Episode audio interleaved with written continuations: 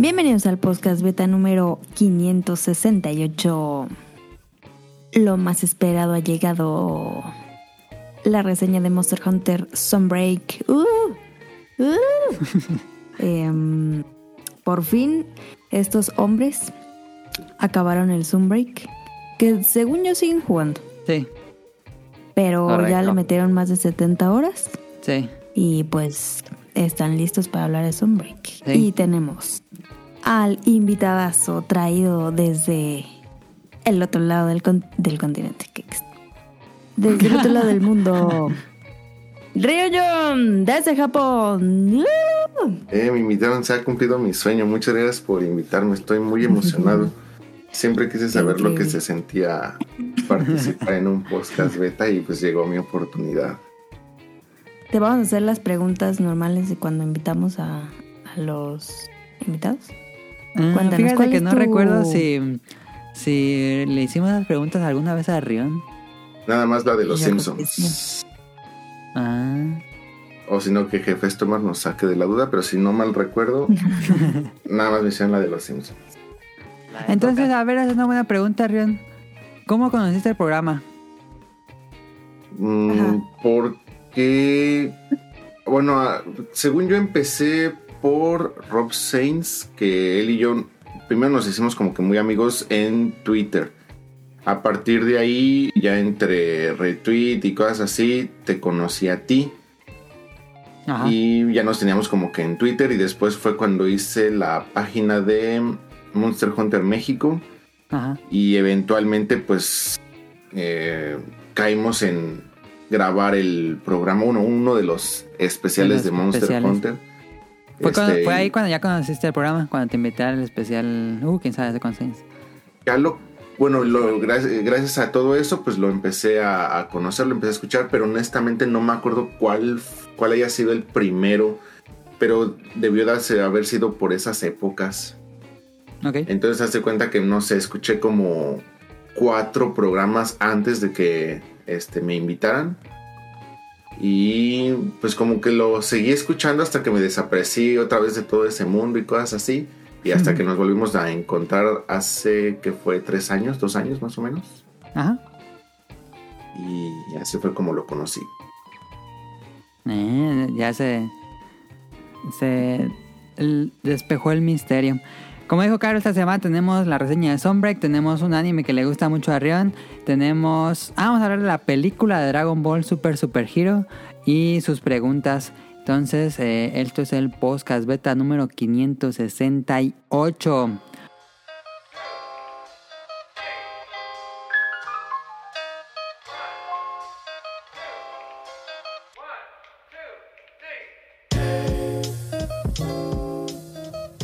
Esta semana tenemos a Rion, como ya escucharon, también tenemos a Tonali, a Yanda y a Caro, que también ya escucharon, y yo soy Adam o Mileniño en Twitter.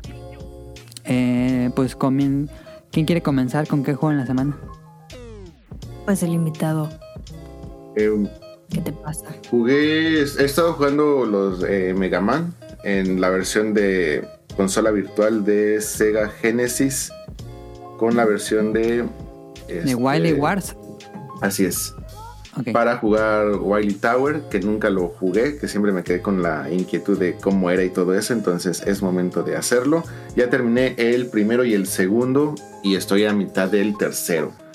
Entonces espero que al ratito pues ya lo, lo terminen. Este, ayer en la noche bajé Stray, que está gratis en PlayStation Network. Ajá. No sé para qué niveles o mm, qué nivel de PlayStation Network, pero está gratis. Y mientras lo estaba bajando vi que también estaba ya gratis Final Fantasy VIII en su versión este, remastered. Ajá. Entonces lo bajé, porque dije, en lo que baja Stray, pues bajo este. este entonces lo empecé y me metí otra vez como que a- al juego de cartas y todo eso y ya me quedé un poco picado. Entonces, como ya lo men- he mencionado muchas veces, no es mi Final Fantasy favorito. De hecho, es uno de los que menos me gusta, pero pues siempre está bien recibido un, un Final Fantasy de repente. Y estoy jugando otra vez varios jueguitos de, de celular.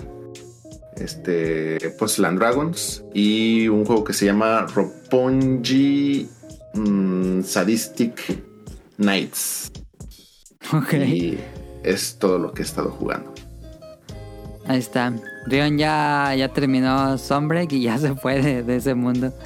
No, no, no, Eh, era nada más para tomarme un, un descansito porque Digo, sí en agosto un- va a haber, va a haber nuevo contenido. pero sí espero seguir jugando con ustedes, por favor y gracias. Este, Rion puso el, el GIF del niño que le hace así el signo de, de paz y desaparece. ¿Tú, Caro, qué vas a hacer El semana? de la. El de la resbaladilla. No, el de... Que es un gordito afroamericano. Ah, ya. Es que hay uno que es una niñita que está en una. Ah, de la redada también, también puede aplicar. Ajá, que shh, y se va. Yo que jugué. Ah, estuve jugando estúpido Fall Guys. Mm, no he podido. O sea, de verdad no. La corona. Pues no se puede. Este. Estuve a punto muchas veces. Y no lo he logrado aún. Eh, eso me pone muy triste. Eh, estuve jugando panel de pon. Soy muy buena, la verdad. Como ya soy tan buena, pues ya. Ya no hay dificultad. y. Y ya. Oye, Caro, pero ¿de qué sirve ser tan buena en panel de pon si no puedes conseguir una coronita en Fall Guys? Mira, Jun. Yo no me llevo así. Algo que puedo presumir y que estoy muy contento es de que yo estuve presente en la primera coronita de Mili Ninja. Y la única, Ah. creo. Creo que nada más aquí una corona. Ah, La verdad es que me. ¿Cómo se dice cuando te. Me frustra mucho? O sea, me gusta, pero me frustra mucho. Ojalá algún día yo les pueda decir aquí que gane, pero no creo. Pues sigue intentando. Eh, Tonali, ¿qué va esta semana? Pues la pura Monster Hunter. Puro Monster Hunter como cada semana. Es correcto. Eh, Sí, estuvimos Monster jugando Monster Hunter, Rise, digo Sunbreak. Em, Pues ahorita vamos a hablar de Red, no, no ocupamos hablarles ahorita de Monster Hunter porque va a ser el tema principal, entonces vámonos al Beta Quest con Rion, que Rion va a ser el Beta Quest de la semana. Nos explicó brevemente cómo va a funcionar, pero si quieres dar otra explicación para el público que está escuchando esto.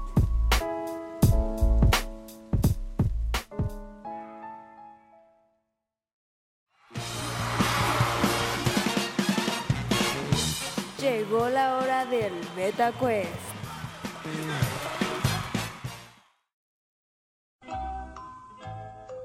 Vamos a jugar Adivina quién con reglas de Adivina quién. Les voy a dar una ligera pista. Van a ser tres rondas. Va a Ajá. ser el equipo de los Nakamura contra eh, los chinos. Entonces, este. Si ganan ellos dos, si llevan dos o más, pues ya ganan. Si pierden dos o más, pues ya perdieron. Este les ¿Cómo se te ocurre tal genialidad, Jun? no, pues no, Es estoy, de verdad. Estuve Wow. mucho tiempo en, enlatado, entonces tuve tiempo para pensar. Este, vamos a delimitar el, el beta quest. eh, bueno, cada una de las rondas. Les voy a dar una pista. Cada una de las rondas se va a dividir en dos etapas. En la primera etapa les suelto una pista. Ahí, a partir de ahí me hacen sus preguntas. Únicamente puedo responder sí o no. Entonces formulen bien sus preguntas. Entre rondas ustedes no se pueden comunicar. Eh, después de la primera etapa de cada ronda, este, les voy a volver a dar otra pista. Vuelven a hacer sus preguntas y después ya pueden hacer un team back y van a elegir su respuesta entre los tres. Dinero es, una sola es una sola respuesta y este pues ya, ya les diría si está correcta o no. ¿Alguna duda hasta aquí? Ya con la práctica pues yo creo que va a quedar mucho más claro. Mm, no, creo que todo bien. Ok, vamos. ¿Ok, Sí. ¿Todo bien? Vamos con la primera pregunta. Es de Nintendo y la pista es: Soy un personaje creado en 1989 por Gunpei Yokoi y mi primera aparición fue para un título del Game Boy. Empieza Caro con las preguntas y va a ser Caro, Tonali y Mili. Únicamente puedo responder sí o no cuando tú quieras, Caro. Ok. Soy mujer o hombre. Únicamente puedo responder sí o no. Ah, qué estúpida. Pregun- Soy pregúntales de un género nada más. Haz la misma pregunta, pero solo un género. ya. Soy masculino. No. Antes soy mujer, ¿eh? Tonali. Ok. Mm, Mi juego es su plataforma. Sí. Mili. Ah, mi. Soy un personaje de caricatura. Mm, como de caricatura. ¿Algún ejemplo de personaje de caricatura? Ah, así muy caricaturizado, como, como Kirby o como Mr. Lolo. Ok, sí. Perfecto, esa fue la primera ronda de, bueno, la primera fase de la primera pregunta. Entonces, la siguiente pista es, aparezco en 50 y juego en 55 juegos distintos, ya sea como personaje jugable o únicamente como algún tipo de soporte o apoyo. Caro, tu pregunta. Mm, Ok, 56 videojuegos. 55. Tengo la Peor idea. Es- em, mm, Soy animal. No. Tonali. ok, ok. Em, recientemente salió un título de este personaje en Switch. No. Tonali. Ah, perdón, Mili. Ay, esa fue buena pregunta. Mm, soy. A ver, no sé si puedo hacer esta pregunta, pero. ¿Soy un personaje de la familia Super Mario Bros? Sí. Ok. Ahora sí, ya terminaron las dos fases, entonces hagan team back. Tienen 10 segundos para elegir una respuesta. 10 segundos. Así es. Y ahora son 9. Yo digo que es Mario. 8. No, No, No, porque no. no era hombre. no, no, no. Sí, Pero que es de la ser serie de Mario. Un Sí. Cupatro. No. Un O un Toad. 4. Toad. 3. Sí, Toad. Respuesta Ah, final. Toad. Toad. Ok. Eh, las pistas fueron: Soy un personaje creado en 1989 por Gunpei Yokoi. Y mi primera aparición fue para un título de Game Boy. Era un personaje que era mujer. fue- apareció en un plataformero. Este era un personaje caricaturizado. La respuesta fue Princesa Daisy. Ah, sí, Ah. cierto. Daisy. Apareció en eh, Super Mario Land. Land. No me La acordaba de vez princesa. Ha aparecido en 55 juegos distintos, aunque de acuerdo a la pregunta de Tonali, pues no, no ha salido, en, en- no ha habido un juego de ella en Switch, aunque Claro. sí salen varios juegos de Switch. Salió recientemente en Strikers. Así es. Ajá. Mm, Ok, ok, ya lo entendimos, ya lo entendimos. Perfecto. Va la segunda. Ya no podemos fallar. Sí, ya Es no. correcto. E- Esta está, está easy peasy. La pista es Ubisoft. Todos mis juegos de la saga principal han tenido apariciones en más de una consola, como por ejemplo mi primer título, el cual salió para Atari Jaguar, PlayStation, Sega Saturn y PC o PC, con ports para consolas portátiles. Caro, tu pregunta. Ay, ¿me puede repetir otra vez? Ay. Ok. Ándale. Ubisoft. Todos mis juegos de la saga principal han tenido apariciones en más de una consola, como por ejemplo mi primer título, el cual salió para Atari Jaguar, PlayStation, Sega Saturn y PC, con ports para consolas portátiles.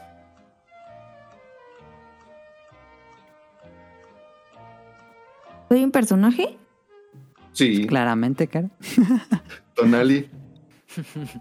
Eh, soy mujer. No. Mm, ok, tal vez sería Indeterminado. complicado re- responderlo, pero yo creo que muchos lo asocian más como un personaje masculino, Sí. podríamos decirlo. Ok. Soy un personaje que tiene el cabello güero. Cabello güero. O, bueno, rubio.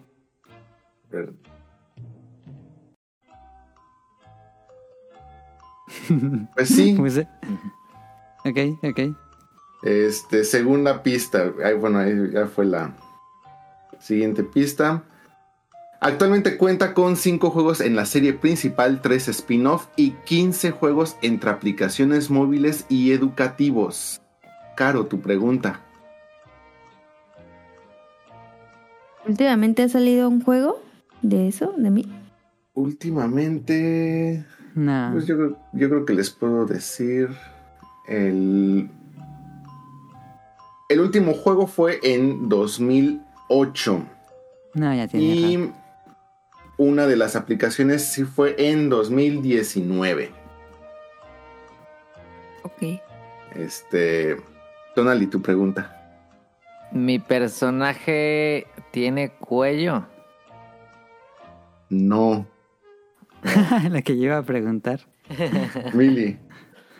Mm, Soy un personaje que tiene la playera morada. Sí. Team Mac, pueden elegir su respuesta. Y es Es bastante obvio. Rayman. Es Rayman. Rayman. correcto. Ah, ok. Muy bien, lo hicieron muy bien. Les dije que estaba easy peasy. Y va la última. Capcom. Me uní a las Fuerzas Aéreas Oh. estadounidenses a la edad de 17 años. He participado activamente como invitado en 7 juegos que no pertenecen a mi franquicia. Caro, tu pregunta. ¿Soy hombre? Sí, Ok. Tonali, tu pregunta. Eh, soy parte de Street Fighter. Mm, del rooster oficial de Street Fighter, no. Ok. Ah. Em, Mili, tu pregunta.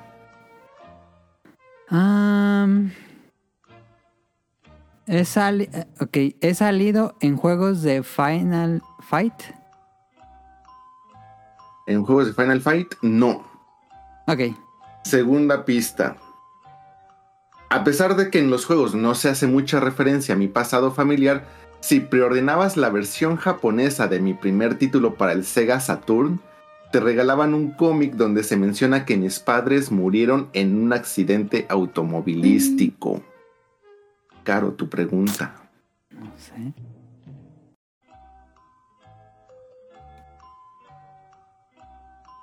Sí, no, creo. Mm, Lo que tú quieras, tu juego es de tal género, o usas esta arma, o usas estos poderes, lo que tú quieras. ¿Tiene poderes mi personaje? No. Poderes sobrenaturales, ¿verdad? Ajá. No. Tonali. Em, Pueden preguntar. mi Mi primer juego, juego. es... Mi primer juego es de peleas. No. Acá, Mili. Eh, mi personaje tiene un brazo robótico. No. Ah, no Viene el sé. team back, pero como esta era la pregunta más difícil, les voy a dar una pista antes del team back. En los videos live action de mi primer juego se me mostraba como un fumador, aunque después en ninguna de mis secuelas se vuelve a hacer mención de este vicio. Pueden hacer team back y elegir su respuesta. 10, 9, Sí. ¿No será Batman? 8, Batman. Es algo de Sí. Resident Evil, ¿no, Tonali? Sí, me suena más. por- Yo también creí que era Bionic Commando, pero no. 5, 4, Ah, 3, eh, pues Claire dos. Redfield o, 2, o Chris. 1. Chris. Chris. Chris Redfield. Correcto. Muy ¿Sí era bien. Chris? Sí, sí, sí. Ah, Ganaron. El equipo Nakamura se lleva este BetaQuest. Ah, por poquito. Bárbaros, porque bárbaros. No Por poquito. Estaba difícil yo, eso. yo ¿no? pensaba cuando dijo, dije, ah, va a ser Gail, pero no. Sí, yo también. yo también creí que era Gail. Ahí está, ganamos a penitas. Se lo ganamos a Rion. Muy bien. Toma eso, Rion. Perfecto. Los felicito, la verdad, porque sí, agarré, traté de agarrar pistas no tan, no tan Comunes. Fáciles, comunes, pero que sí también los ayudaran a, a delimitar un poco el, el camino. Pues Buen muy bien, felicidades. Bueno, bueno, sí. Muy bueno. Como, como todos los betacues de Jun, increíble. Díganos si le eh, atinaron antes que nosotros. Pues ahí quedó el betacues. Muchísimas gracias a Ron por hacerlo. Vámonos al tema principal.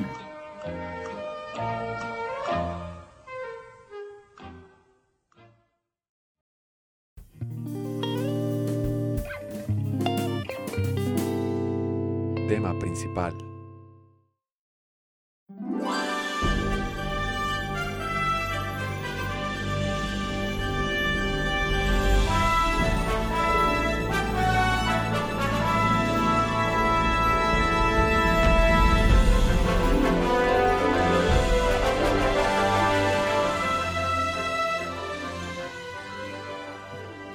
Esta semana en el tema principal tenemos el tema, pues como ya dijimos, la reseña de Monster Hunter Rise Sunbreak, que es la expansión masiva de Monster Hunter Rise, que salió hace poco más de un año. Eh, hace... A inicios de año tuvimos un episodio donde estuvo Kamui también, y estuvo Rion, donde platicamos de lo nuevo de Sunbreak y las conclusiones de Rise. Entonces en ese programa como que concluimos que Rise tenía ciertos problemas. Entonces, ahora que ya jugamos bastante Sunbreak, vamos a ver si arreglaron los problemas y si esta expansión pues es digna eh, de esas clásicas expansiones de Monster Hunter que nos deja muchísimo más contentos que el juego original. Entonces vamos a empezar con esto. Eh, puse aquí como todo, todo lo nuevo que, que hay en, este, en esta expansión. Eh, si quieren vamos punto por punto para ver cuáles son sus opiniones. Más que informar, más que, más que informar todo esto, pues es más de opinión. Entonces, este comenzamos con Delta Expansión G o Expansión Masiva, Sunbreak.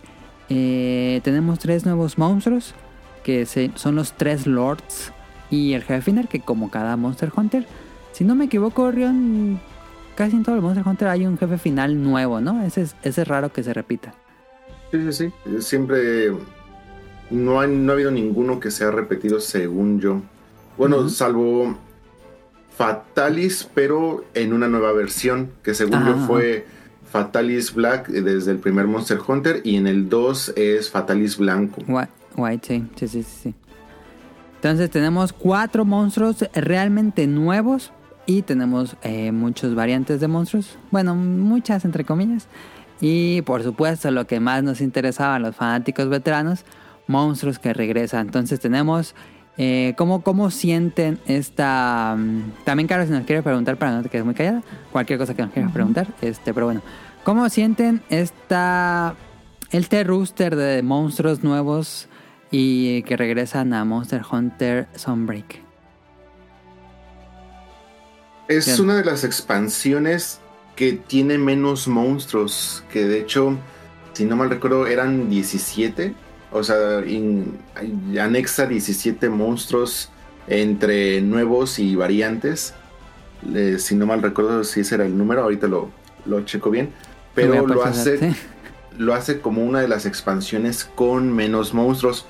Aunque, por ejemplo, los tres lords que agregan, la verdad, las peleas están bien divertidas. Eh, Sí. eh, los tres tienen estilos eh, nuevos, por así decirlo. Las peleas se vuelven muy interesantes. La música, cuando por ejemplo empiezas con Malseno, si eres el primero que llega, te toca un pianito como tipo Drácula. Sí, sí, sí. que se escucha increíble y sí da muy, muy buenas eh, vibras de, de emoción para cazar. Eh, tienen movimientos que sí llegan a complicar bastante la misión en un descuido, especialmente cuando vas en equipo, porque pues ya llegan a comprometer un poco la misión. Entonces eso pone todavía mucho más emocionante la, la pelea, las cacerías. Em, se ve que sí, sí pensaron bastante bien los monstruos, pero pues sí, como que se siente todavía como que un poquito flojo en la cantidad, pero digamos que en el apartado de calidad les quedó bastante bien. ¿Tú qué opinas, Tonali? Sí, los estos lords están están muy chidos. El que es Malseno, Garangol y Lunagaran. Lunagaron más o menos, pero El que es como y- ajá, sí. Y Garangón está muy perro. Sí. Sí, y el jefe final, este. mm, Digo, sí, supongo que vamos a hablar más adelante del jefe final. ¿No? ¿De una vez? Ah, pues el jefe final, mira, a mí sí me gustó la pelea, se me parece una pelea. A ver, esa es una buena polémica porque a Ren no le gustó y a nosotros sí. Ajá, A mí sí me gustó la pelea. Ahora.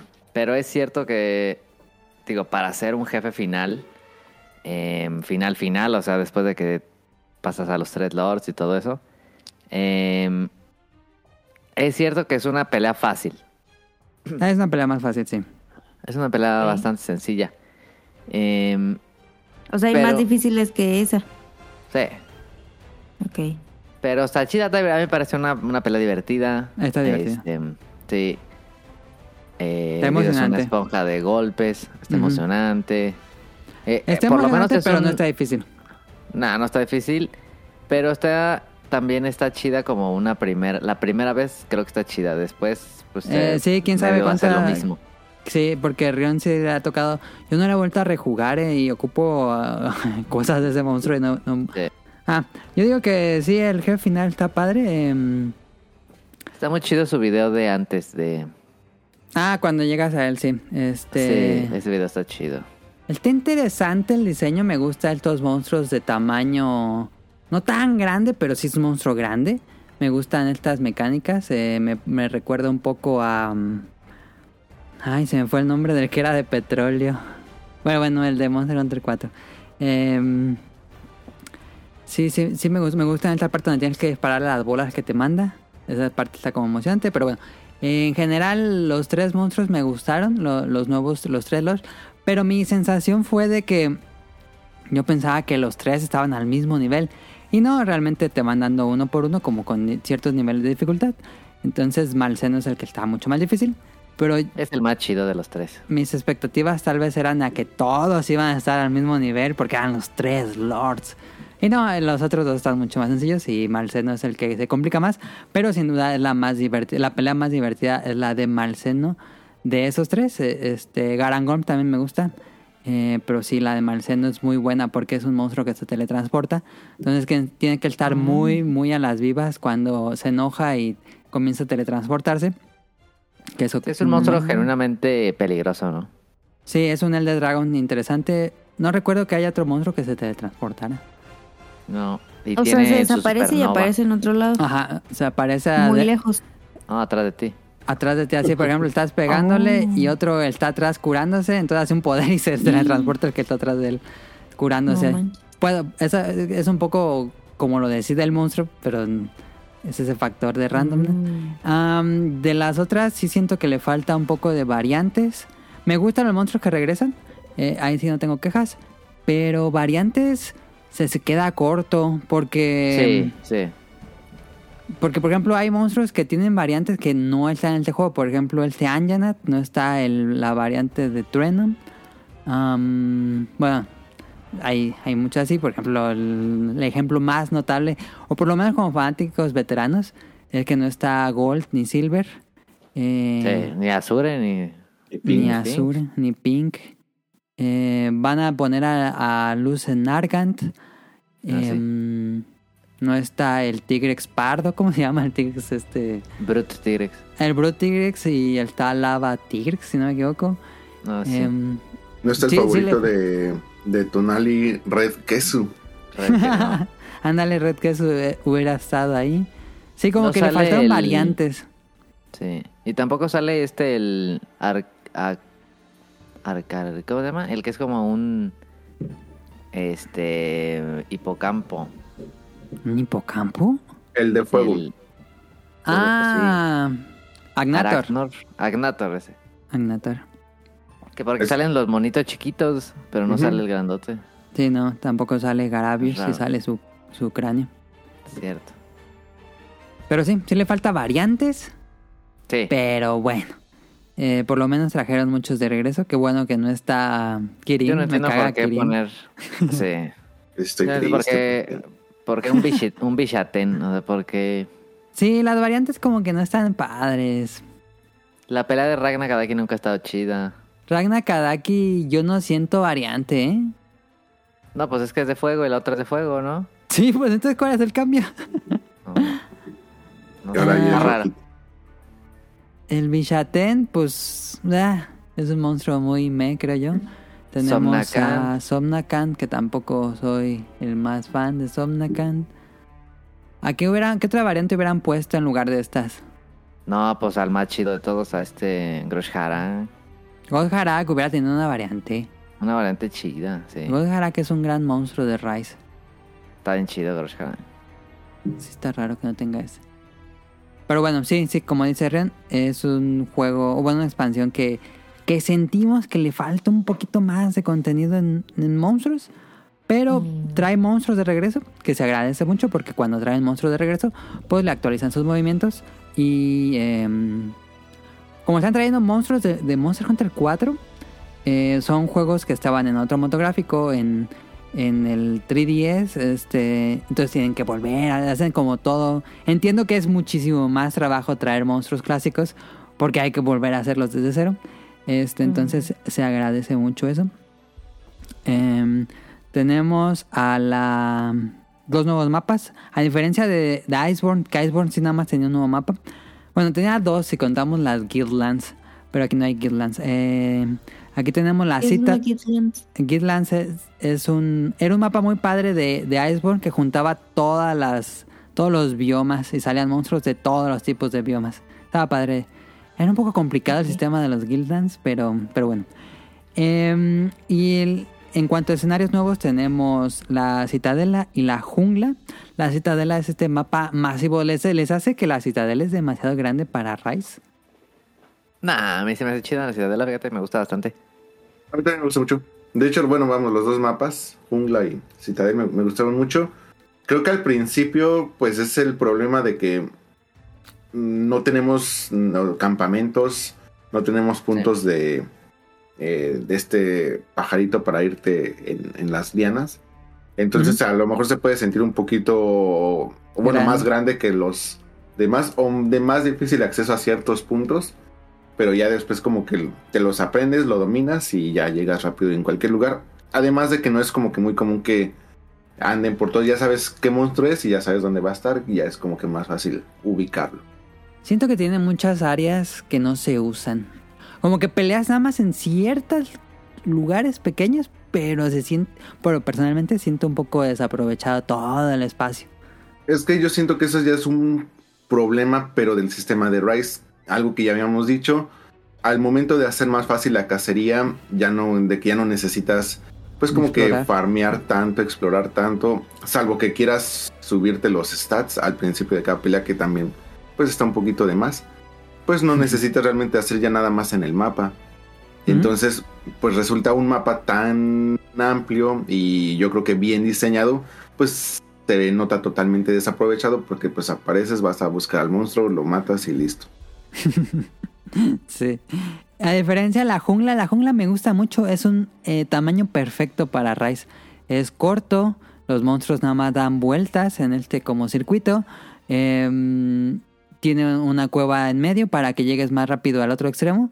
Se me hace muy, muy bien diseñado la jungla. La jungla sin duda es mi escenario favorito hasta el momento. Pero la jungla es, eh, no se usa la la pirámide esa que abajo hay una arena, se me hace bien raro. Ah, que- qué raro, ¿verdad? Que esa no se usa. Sí, ahí abajo está una arena como perfecta para una buena pelea y nunca Y jamás nadie va se mete allá. a ese Ah, lugar. pero sí, se- sí se meten, sí se meten. Yo sí he peleado ahí en esa. Ah. ¿Quién No, fue? no. Es que en Rise se mueren tan rápido que no alcanzan a irse a dormir. Sí. Pero sí, sí hay un monstruo que se mete ahí. A mí sí me tocó irlo a matar allá. Pero no Ah, me acuerdo quién fue. Ok. Pero sí, era porque... alguien- ah, Era alguien que volaba, estoy casi seguro. Posiblemente fue un Kushala. Ok, ok, ok. Ok. Esa, esa base está chida. Sí, fíjate que ese es cierto. El, el- la pirámide destruida. Pero bueno, chido que se hiciera de noche ahí. Sí, la jungla se puede jugar de noche. Ah, sí. Sí. Ah, Y hasta llueve. ah, no me acuerdo. ¿Pero que no jugaban ustedes juntos? Sí. Sí. Sí. Pero no, no estaban en el mismo mapa. Bueno, en- sí, pero... De que se hace de noche, sí, pero... Yo creo la, la misión que jugó Rion de que alguien se pueda dormir hasta abajo, pues no la jugamos con, con Rion. Sí, no. Eh, me gusta mucho la jungla porque es como una, es completamente una referencia a Monster Hunter 2G. Este, tienen partes que son exactamente iguales. Eh, no es el mismo trazado, ¿verdad, Rion?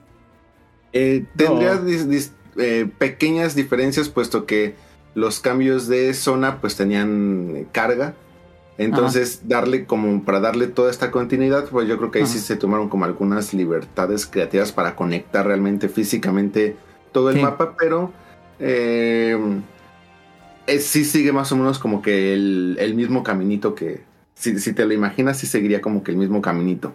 Mm, eso me gustaría que hicieran más a futuro. La última vez que me tocó jugarlo fue en Frontier. Entonces, según yo, no tiene tantos años, pero pues ya pensándolo bien, sí tiene más de 5 años, 8 años. 5, yo Ok, creo. ok. Sí, eso estaría padre que trajeran mapas nuevos, pero ya completamente sin zonas de carga. Y ya Ah, confirmé si son 17 nuevos monstruos, incluyendo em, Los que regresan. los que regresan y las nuevas versiones. No, pues sí, sí, son Subespecies. reducida. Habrá que ver qué tanto agregan en el, en el- por los siguientes meses. Porque está prometido que vienen monstruos nuevos. Mínimo, ¿qué te gusta? ¿10 más? Bueno, ahorita platicamos de eso, ahorita platicamos de eso. Em, bueno, tenemos estas dos Citadel y Jungla y tenemos un nuevo escenario que es... Bueno, ahorita llegamos a eso. Em, como todos los juegos de las expansiones de Monster Hunter, agregan el rango G, que era antes, y a partir de Iceborne se llama Master Rank, que es prácticamente una nueva dificultad del juego. Eh, te deja donde, para aquellos que nunca han jugado Monster Hunter, un saludo de ladito que está entrándole de lleno completamente a Rise. Eh, cuando uno entra a una expansión masiva, eh, te dejan exactamente todo tu progreso tal cual lo hiciste en el juego original. Y tienes que acabar la historia, tienes que llegar a cierto punto de la historia, que podríamos decir que es acabar lo, principal. Y eh, llegas a esta expansión, te abren un nuevo, un nuevo pueblo y en este, en este pueblo te dan el Master Rank y eh, todas las misiones que son de Master Rank. Vas a pelear contra, pues sí, prácticamente contra todos los monstruos que ya peleaste en Rise, pero ahora bajan muchísimo más, son monstruos que son mucho más retadores, tienen nuevos movimientos, tienen nuevos ataques, eh, bajan muchísimo, muchísimo más de vida. Eh, y cuando los derrotas te dan nuevos ítems para que puedas hacer nuevas armaduras y nuevas armas. Y se abre completamente un nuevo mm, nuevas ramas en el árbol de árbol de armas y de y por supuesto nuevas armaduras. Se abre todo eso para que tengas como una especie de nuevo juego otra vez, pero más difícil.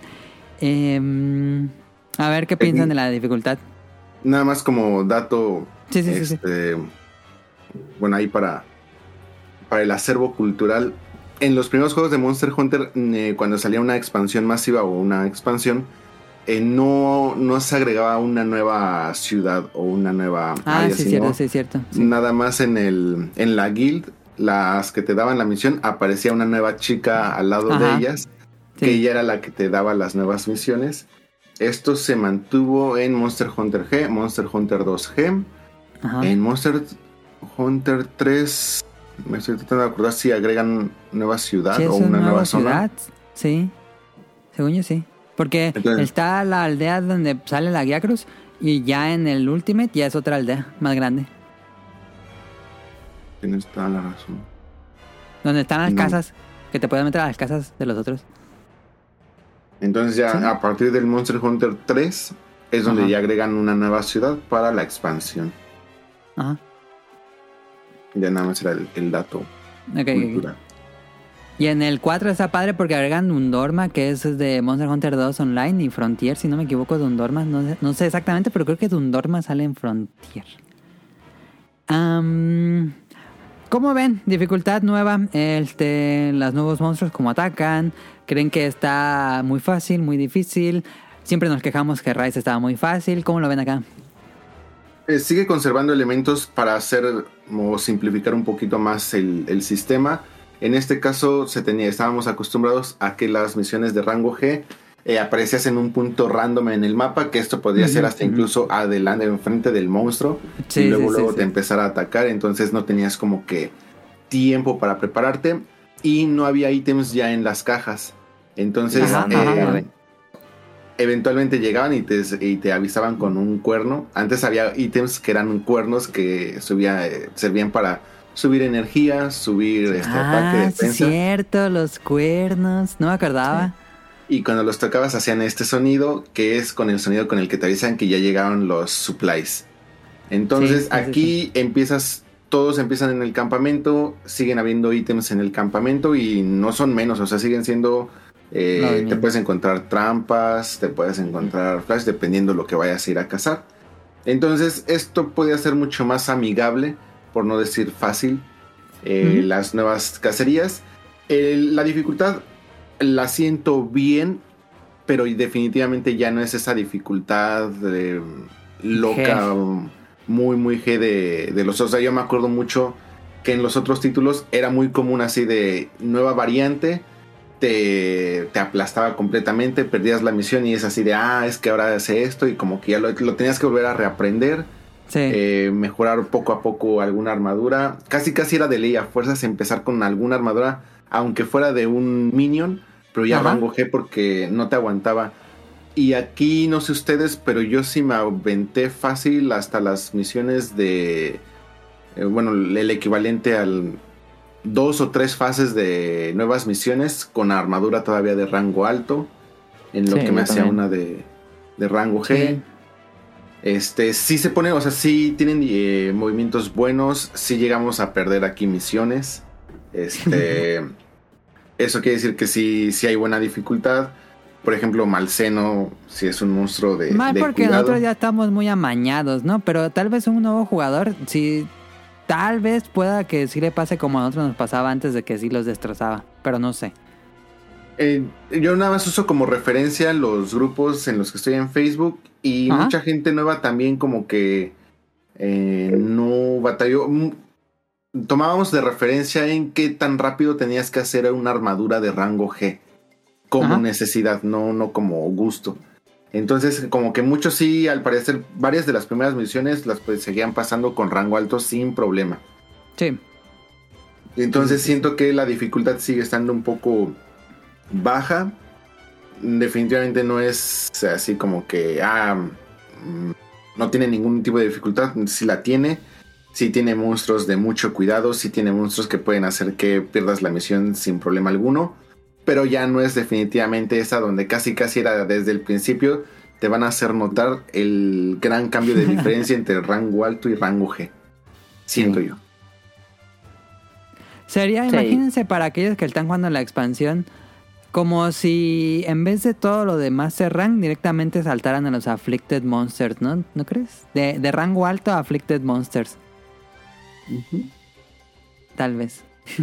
Sí, más o menos. Tal vez así se sentía antes G. Y si es que los Porque- afflicted sí bajan mucho. Sí. Pero de, o sea, de rango G, de Master Rank, a, más bien, de Apex a Master Rank, creo que no hay tanta diferencia. Sí, se baja bastante. Los Apex se ponían perros. Bueno, algunos. ¿Los Afflicted o los Apex? Los Apex, por eso digo, de Rise hacia Master Rank, Ajá. creo, creo que la diferencia de, em, de un Apex a un Master Rank normal no es tanta, Ajá. fíjate. Ok, ok. Siento pues. Es que ¿Cómo en inter- Rise. Ah, perdón, nada más iba a No, hacer la explicación sí, para. sí, sí. O sea, en Rise, cuando terminabas como que ya el contenido, salían estos monstruos Apex, que eran como que Ah, monstruos sí, cierto. ya me acordé, ya me enojados.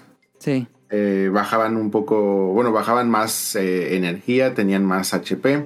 Eh, no me acuerdo si tampoco los podías capturar, Mm, creo que no. como los Afflicted. O sea, los Afflicted sí caen en trampas, bueno, si es si caes, es un monstruo que cae Sí. en trampa, pueden caer en trampas, pero no lo puedes capturar. Entonces eso hace que forzosamente lo tengas que matar, por lo tanto hacen la misión más larga. Por lo tanto, hay más tiempo en que puedan fallar o puedan perder la misión. Pero sí, coincido con Tonali, como que ese brinco o ese salto entre los Apex a rango alto, al menos las primeras misiones de rango alto, como que no hay mucha diferencia. Incluso hasta el, Teos- el primer Teostra sigue estando más difícil que los primeros monstruos de rango G, yo sí, creo. Sí, sí, sí, Sí, sí, sí, sí, sí, fácil. Y hablando de eso, mi sensación, no sé si sea lo mismo que ustedes piensan, pero siento que los Elder Dragons son, por lo menos en los anteriores juegos, eran monstruos poderosos. Decías, ah, vas contra un Elder Dragon. Entonces eh, se pone pelado, va, hay riesgo de fallar la misión. Y pues desde Rise siento que todavía se- seguimos con este patrón de que sí le bajaron el nivel a los a los Elder Dragon, porque incluso en World y Iceborne sí las peleas contra Elder Dragon sí eran mucho más pesadas, siento yo. Siento que en Rise y, Sunbreak sí les bajaron dos rayitas de dificultad a los Elder Dragons. Y yo uso como parámetro desde que peleo con Elders, que si no mal recuerdo es el 2, siempre me cambiaba armadura y arma con de acuerdo a qué tipo de Elder ibas a, Sí. a enfrentar. Y en Rise realmente pues como que hasta da igual. O sea. Sí. una de las características importantes, por ejemplo, Kushala Dora, si no le rompías eh, la cabeza, su corona, por así decirlo, siempre está emanando aire. Un, un aire que te impide pe- poderle pegar al menos cuerpo a cuerpo de una manera Ajá. este, constante, porque siempre te está repeliendo y repeliendo. Sí. Y las balas también, al menos eso es algo que me gustó mucho de Iceborne, bueno, de World Summer. Iceborne Ah, este, este, esta, este aire también puede desviar balas. Entonces sí era muy importante como que romperle la, la corona o la cola para ya quitarle este, este aire. Y aquí pues, realmente no, no importa, no, no representa un problema, no representa mucho peligro. Este Teostra, pues de repente te cuidas de su supernova porque puede ser un one hit co si te agarra así muy desprevenido. o con Muy débil, pero incluso sí sobrevive, siento yo. Y según yo en Iceborne no podía sobrevivir. a No, en de que- Iceborne te mataba así, ¡pah! la madre. El de Lunastra, que era. que te agarraba. Bueno, toda esa zona la empezaba a mandar con este pulsos de, Cal- de fuego. Ajá. Y si no te estabas cure y cure y cure durante ese, Sí. ese tiempo, te, te morías. Cosas así Sí, ya no, sí, sí, sí. ya no no, se las hay. tan peligrosos los Elder Dragons. Y en Monster Hunter, los Elder Dragons siempre han sido monstruos de peligro, de realmente sentarse y ponerle atención a lo que va a pasar en la batalla. Siento que esa parte le falta y esa parte tengo la mm, esperanza de que va a llegar en un futuro. Y espero. Pues yo creo que en este juego no va a ser. O sea, yo creo que aquí ya están completamente concentrados en. Y no, no, o sea, o sea, pensándolo como que a manera general, creo que la estrategia es interesante. Tienes un sistema que fue PC y Switch para todavía hacer que mm, tu. Como es? Tu público se crezca mucho más. Entonces, yo creo que mucha gente, o sea, el número de ventas de Rise es, creo que de 9 millones. Sí, Entonces definitivamente este, este juego está llegando a mucho público. El chiste es de que todos conozcan el juego sin frustrarse tanto. Y para pues ya invitarlos a las nuevas entregas. Entonces yo más bien espero que pues en la próxima entrega otra vez nos entreguen algo de, de dificultad. Pues al- si ya no va a ser lo mismo, pues al menos algo más cercano a lo que estábamos acostumbrados. A ver qué pasa en el futuro. Em, ya hablamos un poco de los, del nivel de dificultad.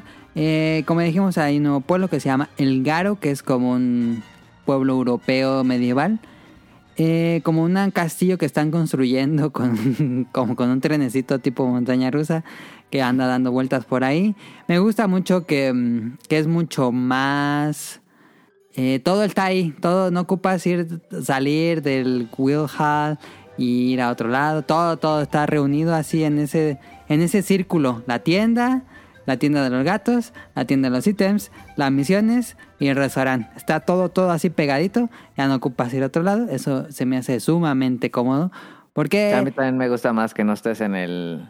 en el otro, En en el salón, en el guild de Kamura, estaba bien, pero lo sentía muy, muy cerrado, como que no se disfrutaba ese salón, siento yo. Sí, y arriba estaba el... Y tenías que ir con el herrero y había una pantalla de carga. Sí, raro, ¿no? Sí, no. Aquí está mucho mejor el Garo. Sí, sí, Sí. me gustó muchísimo más. Y, y me pasó exactamente lo mismo de World a Iceborne. A mí no me gusta el pueblo de World. Eso de subir tres niveles para restaurante y luego te bajas un nivel para las armas y hasta abajo están los ítems. No mames, está muy grande el pueblo de World. Y en Celiana, si no me equivoco, Celiana en Iceborne, es así todo. Un pueblito así chiquito, chiquito como, como en el Gado. Que esté el restaurante, la tienda y las misiones y tu casa. Eso está muy padre. Eh, y, me gusta, me gustó mucho el, el Gado. Me gustaría que Ya, estas son mm, cosas así muy detallistas, pero siempre está soleado. Me gustaría que estuviera de noche, nublado, eres atardecer, amanecer. Es que siempre está soleado y cuando vas contra el jefe final se, se nubla todo como una tormenta y me gustaría que tuviera como muchos ciclos y no siempre sea soleado. Se me hace aburrido que siempre esté soleado. Pero es algo ya se muy pone nublado cuando... Se pone nublado cuando sale Malceno, ¿no? Cuando sale Malsen. Ah, también, también sale, sí, cierto. Pero se quita y ya no vuelves a tener eso. Sí. No sé, tengan algún comentario de El Gado. Es que era muy bonito el pueblo. Me, Sí. Sí. me gustó mucho. Este, es- esta parte de que mencionan, lo que pasa es de que al final en el juego, pues pasas yo creo que más tiempo en esta zona que en cualquier otra. Entonces, yo creo que por eso se agradece mucho que si llegan a haber cambios como que de clima, cambios de noche y día y cosas así. Pues estaría bien recibido. Creo que mi única queja con este, bueno, no es propiamente del pueblo, sino sería del sistema es de que, por ejemplo, en Rise, en Rise, en World y en otros juegos, eh, podían entrar hasta. En algunos son hasta 16. 6 y en otros son hasta 16 Sí. personas en una misma sala, por así decirlo. Ajá, ajá. Sí. Y aquí está limitado a 4. Entonces, pues de repente, si yo quería entrar a la sala de algunos amigos, o por ejemplo en su sala, de Ya que estaba ya estaba llena, entonces pues, ya, ya no puedes entrar y es así como que no, pues corre alguien y cosas así. Y antes estaba bien porque, pues si tenías varios grupos de amigos, pues podían estar todos juntos en la misma Ujú. sala. De repente, si alguien se iba y se desacompletaba un grupo, pues ya te metías ahí al- con los demás o cosas así. Y pues ahí, mientras estabas esperando tu misión, pues ahí estabas ahí con los demás, pues tonteando o jugando. Sí, había actividades en, en Iceborne y en, y en War había actividades ahí para hacer con los otros. Entonces, eh, esta limitante de cuatro personas por este lobby o por sala, eh, pues es un poquito molesto, pero fuera de eso, el gado como tal está bastante bien, está increíble.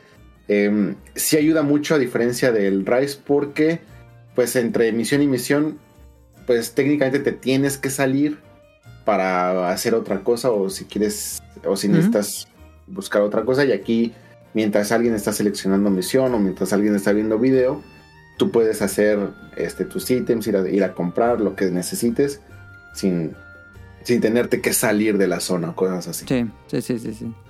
Muchísimo más que bueno que tomaron esa decisión. Em, hay una nueva historia. Bueno, las historias en Monster Hunter son nada más una decoración realmente. Es una excusa para ponerte a matar monstruos. Está interesante, no aporta nada al lore general. Em, y pues, está, está curiosa. Algo sí que, que nunca habían puesto en la serie, hablando de, una vez de la historia, es que por primera vez en todos los 17 años, creo que lleva Monster Hunter, nunca habían puesto que te ayudara otro cazador controlado por la inteligencia artificial. Es la primera vez en toda la historia de la serie. O bueno, yo no jugué Frontier, pero no, no estoy seguro si ahí pasaba. Em, que te ayude eh, pues personajes de la IA, que son los personajes que conocimos en Rise y son nuevos personajes que aparecen en Sunbreak. Eh, ya hice todas las quests de los Follower Quest, nada faltan las Support Quest. Y está interesante, es un añadido que está padre porque en Sunbreak no hay como una historia eh, en solitario tal cual como hay en, en Rise. En Rise hay una historia que se juega en la campaña y una historia que se juega en el guild. Y aquí toda la historia es en multijugador. Pero mientras vas jugando multijugador desbloqueas estas quests que son solo de un jugador. Solamente vas tú y seleccionas ya sea a otros dos acompañantes controlados por la IA o son otras misiones donde hay una historia relacionada con ese personaje y él te acompaña en esa cacería. Está curioso, no ayudan mucho la verdad. Estuve checando tiempos y pues hacía básicamente los mismos tiempos. Entonces no es como que bajen mucho los que te los personajes que te acompañan. Pero mi tip es hay un punto donde ya puedes escoger qué armas llevan los que te acompañan. Entonces yo les ponía, yo, yo escogí a las dos hermanas que salen en Rise, que es eh, Hinoa y Mitoko, Minoko creo que se llama. Son las dos, estas dos Wiberianas que salen en Rise. Entonces yo las escogía que me acompañaran en la quest y que ellas dos se pusieran el Hunting Horn. Entonces toda la, toda la cacería, eso sí ayuda bastante porque te están echando efectos para, para bufearte. Entonces eso sí ayuda bastante, pero es un añadido curioso. Creo que lo hacen porque me acuerdo que Daniel me decía, es que a mí no me gusta jugar a las campañas de Monster Hunter porque me aburre jugar solo. A lo mejor para esos jugadores ya no se siente tan solo que te ayude la inteligencia artificial. Me parece bien. No sé si la jugaron. Sí, este, pero por ejemplo es que en, en ese caso, a lo que dice Daniel, yo hubiera preferido mil veces, pues mejor las quitas. O sea, si la gente se aburre, pues en vez de meterles eh, IA, pues mejor las quitas y haces un sistema sólido como en Word. O sea que todo se puede jugar ya sea en solitario o todo se puede jugar desde el principio en multijugador. Eh, tú eliges. Está interesante por la parte de que pues te acompañan estos eh, personajes que son parte de la historia. Si es que te gustó la historia en, en Rise. Que tampoco es una historia tan profunda ni es una No. historia que, que te esconde secretos y de repente da giros de 360 grados. Bueno, este, que sería 180, no sé cuántos 180. grados. Sí, sí. Este. mm, cosas así que te sorprendan o una historia memorable que te conmueva. Eh, nada de esto. Eh, si hay personajes eh, interesantes, chistosos o cosas así, pues ya está es divertido, pero pues yo si hubiera preferido mil veces, pues mejor hubieran diseñado esas misiones en más misiones. eh, Multijugador. o algo así. Y sí, en Frontier sí había este un sistema así, más bien, era un sistema más similar a bots. Si también eras una persona que no tenía amigos y casi mucho de Frontier es contenido online, podías contratar como que bots. Entonces Ah, eran no así otros, otros cazadores. Eh, obviamente estos no tenían nada que ver con historia, sí eran así como que precreados por el sistema. Sí. Este, al principio no podías elegir sus armadores y todo eso, ya conforme se fueron saliendo actualizaciones, ya los podías personalizar, así qué tipo de arma- armadura querías que llevaran, qué tipo de arma y todo eso. Y así era un sistema así muy tipo bots. Pero pues Ah, es algo que, un sistema que se quedó en, en Frontier. Y ahorita pues lo medio sacan otra vez aquí en Sunbreak. Eh, tenemos nuevos movimientos para las armas, que bueno, eso es algo importante porque los Monster Hunter se genera, bueno, generalmente es que cada, cada en- entrega de la serie propone algo nuevo en cuanto a movimientos de las armas o habilidades únicas, que ahora sí que cada Monster Hunter ha tenido alguna mecánica especial y este juego o esta expansión tiene los Switch Skills que agregan nuevos movimientos a las armas y dos nuevos movimientos para cada arma y aparte podemos cambiar el set de movimientos que tiene tu arma en tiempo real con un movimiento que tienen que hacer. Es algo interesante, me parece, es una propuesta interesante. Em, sinceramente, yo casi no lo he usado. Creo que sé que es muy, muy, muy, muy útil. Los jugadores más avanzados usan muchísimo esto. Hay un meta de que la gente no se cura y de que solo usa Switch Skills para curarse, porque hay ciertas habilidades que te permiten esto. Em, y sé que es algo muy usado, pero con mi forma de juego aún no me acostumbro a cambiar. Como que el juego es, creo que es tan complejo a veces que meterle esta capa de profundidad extra, a veces como que me confundo, ah, ¿en cuál era? ¿En cuál switch skill soy? Digo, no, mejor ya no le muevo porque luego quiero hacer un movimiento y luego traigo el otro. Creo que es más de práctica y que yo no quiero hacer cosas nuevas tal vez, pero no sé ustedes qué pensaron de los switch skills. Yo creo que de mm, está interesante esta nueva adición a raíz de los Switch Skills, pero sí lo vuelve más complejo. Eh, hay unas armas que se vuelven muy muy complejas de usar si es que quieres estar cambiando de Switch Skills. eh, que no, no veo que lo use mucho la gente. No sé qué tanto, pero se me, se me lo- hizo a mí complicadillo. Sí, no está tan fácil. eh, porque cambia pues todo tu set de movimientos. Eh, o bueno, puede cambiar todo tu set de movimientos. Sí. Yo, empecé- yo lo uso de repente, pero ya ahorita casi no. O sea, yo ahorita ya llegué a un punto en el que ya estoy bien con el que me gusta. Sí, te casas con uno y ya no lo cambias. Sí, sí los probé y así. Y estaba viendo así como a, al Team Darkseid y a todos esos casi no cambian nada, ¿no? O sea, los que son super pros. Ok. Como que casi tampoco le cambian.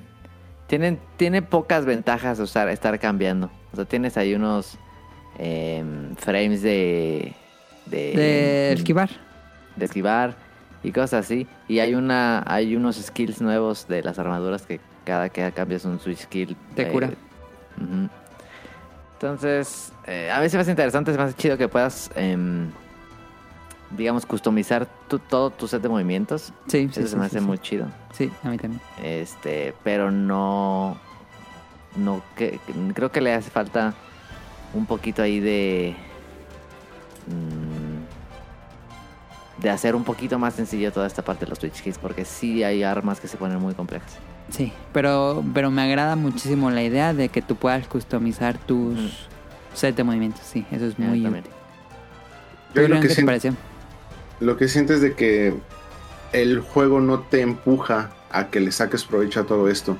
Este, ahorita, por ejemplo, recientemente en Twitter están saliendo muchos videos de, es que ni siquiera diría pros, o sea, ya son personajes fuera de serie que hacen cosas impresionantes. El mejor ejemplo, yo creo que lo han visto, el- la persona que está en, en el área de, en el Coliseo, contra un Shogun Senataur y un Ah, sí. Hermitaur Hermitaur. Ajá. con un corno de batalla. O sea, lo que hace es así como de. mm, este, este tipo está loco. O sea, quién sabe cuánto tiempo se tardó para lograr esa perfección y también que se le hayan acomodado todo para que lo, lo Sí. pudiera lograr. O sea, no sé qué tan fácil sea de repetir.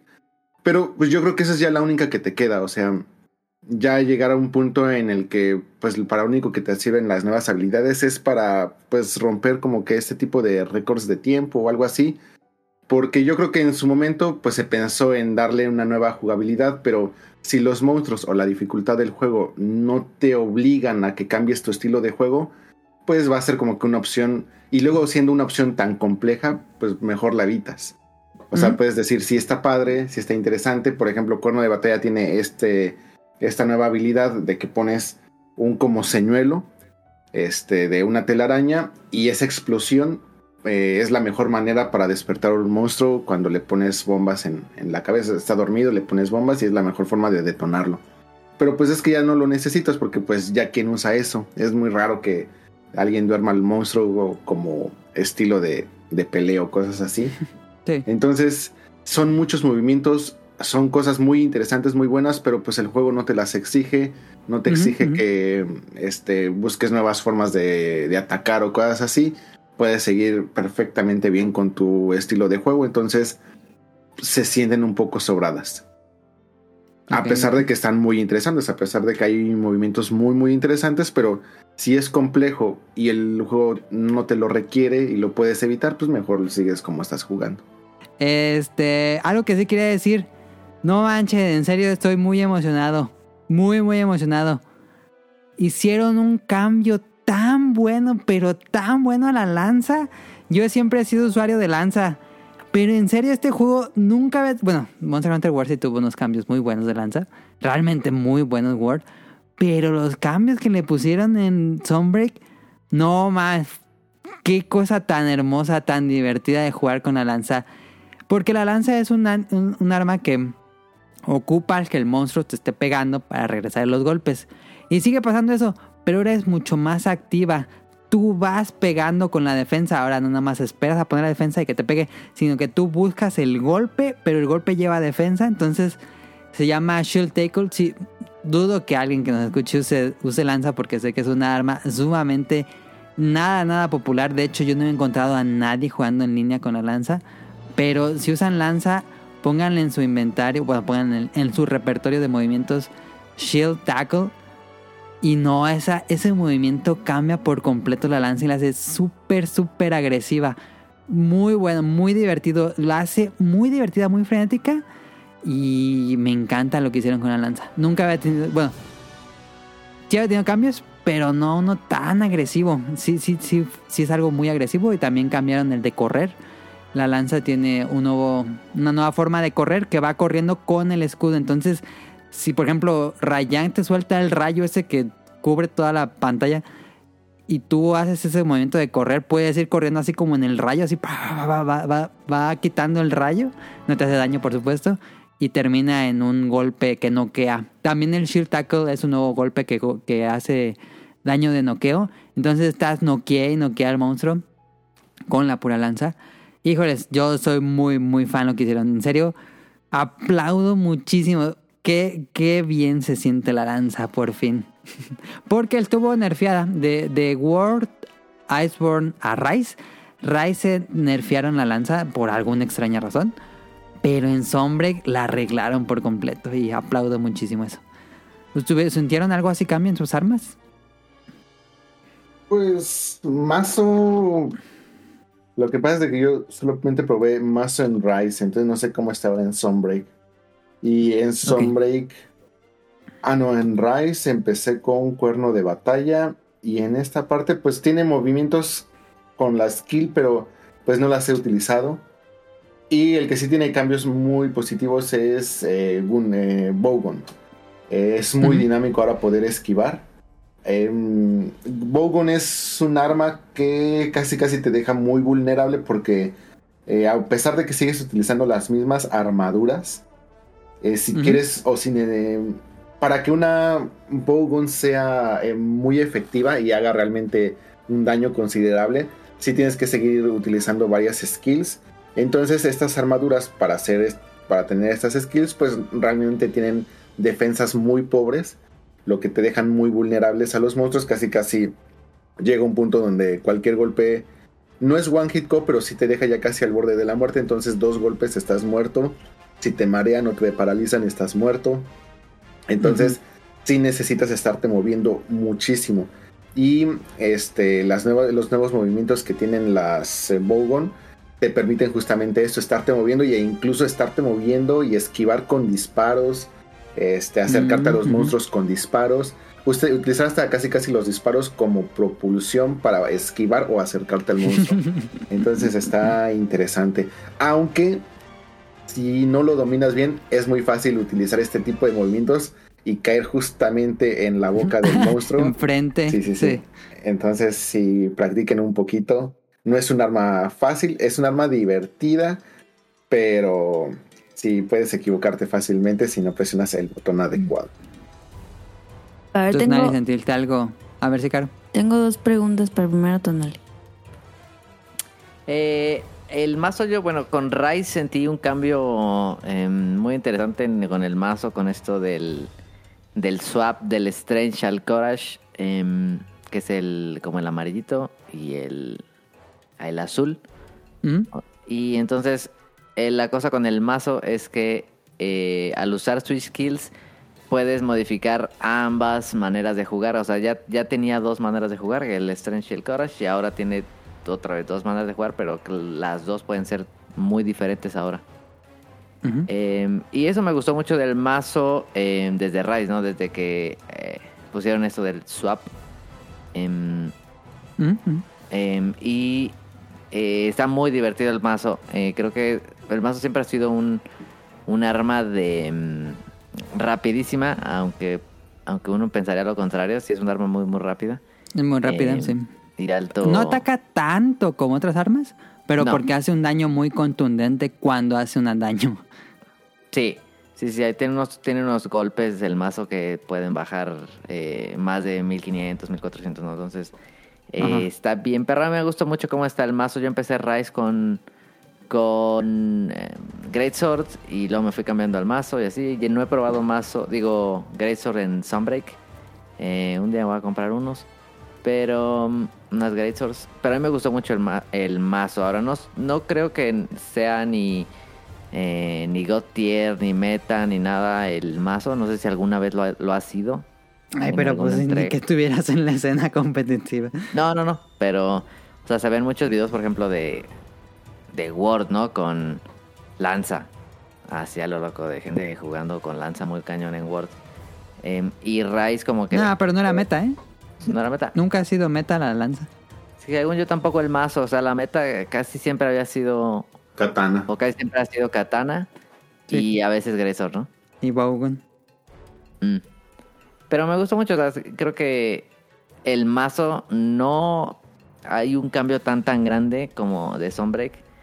Pero como dices tú, con como pasó con la lanza. Pero Nah, está muy la divertido. Y la cosa es que sí cambian mucho. O sea, con el Switch Kills, o sea, sí puedes jugar por lo menos de unas 3, 4 maneras totalmente diferentes con el mazo. Una de otra. Sí, sí Y lo probé súper interesante. Se me hizo raro, ¿eh? Porque yo tenía que no probaba el mazo desde War. Dije, ay, está bien raro. Entonces, estuvo divertido, pero sí se me hizo raro la entrada. Está complejón. Sí, está más complejo porque el mazo era un... Los. Monster Hunter clásicos de generación pasada, Sí. pues eran tres golpes y ya.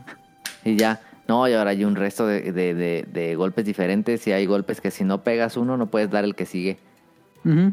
Este, está muy interesante. Pero me gusta que el mazo se hace de complejo. Ok. Está chido. ¿Qué preguntas ibas a tener, Caro? O sea, entiendo que. Que cuando sale un Monster Hunter, como que lo van actualizando, ¿no? Ajá. Entonces, ¿cuánto, cuánto te dura un Monster Hunter a ti? O sea, ¿cuánto, pues sí, cuánto tiempo? O sea, entiendo que, que- no es un juego así de que te lo acabas y ya lo dejas, No. porque lo actualiza. Entonces, ¿como cuánto crees que te dure este? Pues mira, en agosto va a haber una actualización. Ahorita ya estamos eh, rozando El contenido casi total del juego. Todavía nos falta. Rion ya creo que ya completó todo. Este mm, Bueno, y hoy llevamos nos echamos al... al hoy nos echamos al Magnamalo humillado. Scorn Magnamalo. O sea, ya es un Master Rank 100. No, es que le ayudamos a la Urgen a un chavo que estaba ahí en el lobby. Ay, Y sí, sin problemas. Él tuvo buena la pelea. Está bueno. Em, y yo creo, Caro, que. Pues mínimo 100 horas, ¿no? ¿Dirían? Un Monster Hunter. ¿De raíz de la expansión o de...? No, de Rise y de, la expansión. Ah, sí, más, yo creo. Digo, mínimo 100 horas. Mínimo 100 horas, sí. No manches. Ahora tom- toma en cuenta que antes generalmente las expansiones pues ya te venía completo todo. Entonces en Ah. World, Iceborne generalmente también ya vino, yo creo que vino muy muy completo y además tuvo todavía otras actualizaciones. Pero Muchas. como que aquí con Sunbreak es medio contenido con promesas de mucho contenido este, de manera periódica. Entonces, no sé eso cómo puede afectar la manera en la que jugamos o la gente juega realmente Monster Hunter. Pero yo creo que muchos van a pasar por lo mismo. O sea, va a ser, ya ahorita tengo el contenido. eh, voy a jugar algo en lo que sale el próximo contenido. Y pues ya regresaré. Y dependiendo de ese contenido, pues veo cuántas horas más le agrego. Y si no, pues casi casi es lo hago. Y me regreso a mi otro juego o cosas así. Ah, Entonces puede que el comportamiento cambie con esto, pero yo creo que de base, como dijo Milly, pues unas 100 horas más o menos es algo normal.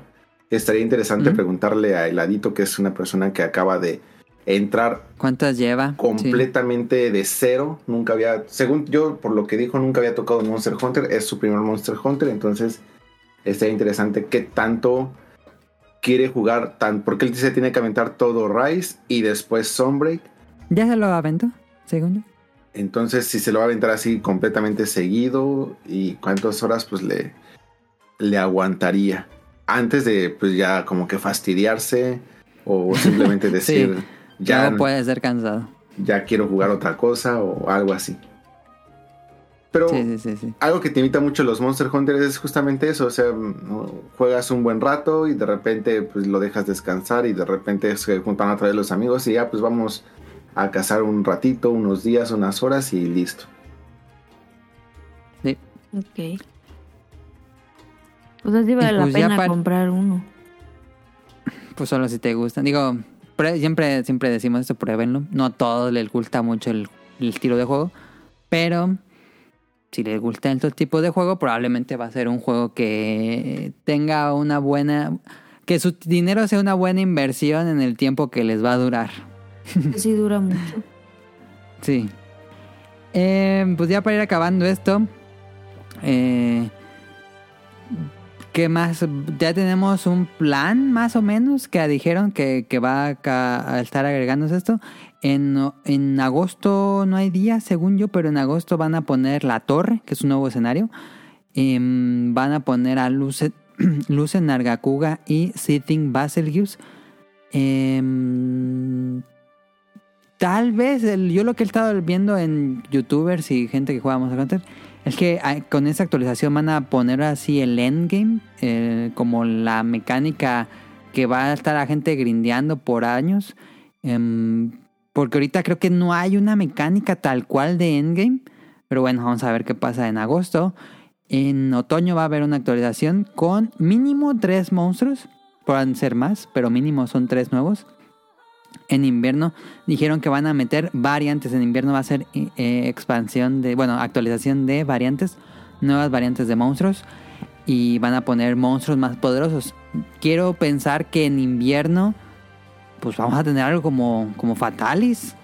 Yo esperaría Sí, así yo un, creo que sí. una, una misión ultra difícil como pasó con Iceborne. Yo me gustaría que pasara eso. Y en 2023 dijeron que va a haber más actualizaciones, aunque ya no dijeron exactamente que va a tener la de 2023. Pero por lo menos el resto del año va a haber contenido que va a estar llegando. No han dicho tampoco eventos. Y Pero- probablemente en... en- Ajá. O sea, hacen las actualizaciones. O sea, pero cuestan. No, todo es gratuito. ¿Y, Eh, y por qué por ejemplo, eso? pues para que la gente lo siga jugando. O sea, Porque adentro del juego venden cositas que no, Ah. que son básicamente cosméticos. Este, yo nunca les he comprado nada.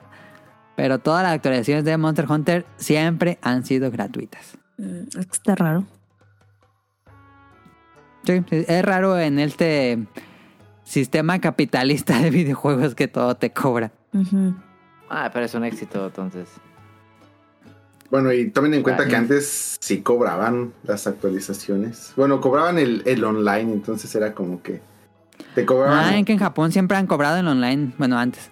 cobraban, o sea, pues tanto el nuevo juego, porque te lo cobraban a precio de nuevo juego, y además pagabas aquí el, el, el online.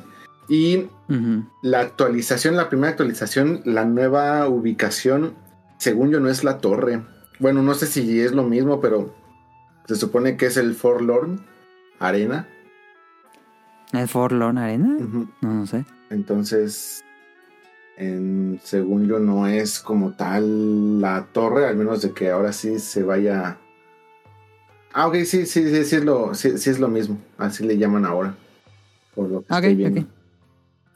Forlorn Arena. Pues bueno, ya para acabar esto ya tenemos bastante a aquellos que no, no saben de Monster Hunter. Esperemos no haberlos aburrido. Pero ya, saben que el podcast beta somos muy fanáticos de Monster Hunter. Eh, pues ya para concluir, este Rion, ¿qué opinas de la en general? ¿Te gustó o no te gustó? Se disfruta mucho más. Bueno, yo creo que hacen que Rise se convierta ahora sí en un título muy disfrutable. Eh, sí mejoran mucho de las quejas que yo creo que dijimos um, o compartimos varios en, en el capítulo de la revisión de Rise. Mm, Los monstruos tienen yo creo que muchas aportaciones buenas al gameplay. Aún así yo sigo sintiendo que eh, si eres un fanático veterano, yo creo que vas a sentir que el contenido todavía sigue siendo limitado o hasta pobre. Sin embargo, no es malo, al menos el nuevo contenido. Y pues me guste o no, o sea, yo sí tengo que entender que pues muchos de estos cambios tienen que obedecer a atraer nuevo público y creo que el objetivo se cumple. O sea, si ese es realmente el objetivo, si yo fuera Capcom y dijera quiero atraer nuevo público, yo creo que estos títulos son perfectos para ese fin. Eh, así que si las personas que nos están escuchando todavía están como que indecisos en eh, cuándo debo de probar un Monster Hunter o cuál es el mejor momento para probar un Monster. Hunter, yo sí los invitaría a que probaran Rise, especialmente con Sunbreak, porque yo creo que te ofrece, eh, es mucho más amigable con el jugador. Yo creo que les va a ofrecer eh, mucha de la gran experiencia que tienes al jugar un Monster Hunter, sin hacerlo tedioso, sin hacerlo tan complejo y lo más importante, sin hacerlo tan complicado, pero a manera de frustración. O sea, no el complicado de, ah, esto está difícil, pero interesante, o sea, me, me motiva. Yo creo que a veces esa rampa tan inclinada que tenía el Monster Hunter alejaba completamente al jugador. Y aquí es Sí. completamente lo contrario. Este, si tú sientes que en algún momento la dificultad te pone una barrera frente a ti, entonces vas con amigos o si no tienes amigos que lo jueguen, te metes con randoms en, el, en línea y entre todos superan la, la misión. Entonces no, te, no es un juego que te tenga parado mucho tiempo. O sea, yo sí recuerdo que yo creo que muchos de nosotros tuvimos alguna misión que nos dejó parados semanas porque no la podíamos pasar y era hasta que juntaras a todo un equipo para ir y que lo pudieran pasar. Aquí ya no pasa eso. Sí. Es yo creo que un No. juego que eh, además con una gama tan grande de armas eh, te invita a un juego de estilo con tienes casi casi 14 diferentes estilos de, de juego eh, para que te acomodes al que más te guste. Si eres una persona que les gusta cuerpo a cuerpo, tienes armas cuerpo a cuerpo. Si te gusta a distancia, tienes armas a distancia. Este, tienes una gran variedad de monstruos, por lo tanto tienes muchos patrones que aprenderte, que dominar. Entonces, está muy interesante el contenido. Vamos, la historia está de más, pero no es, no es muy interesante. Genérica como todos los Monster Hunter. Pero pues tampoco es. Es más, acompaña bastante bien lo que te quieren contar. Y pues hay promesas de más actualizaciones. Entonces, yo sí los invitaría a que le dieran una oportunidad. Este programa no está patrocinado por Monster Hunter. Aún. Ojalá. aún. este.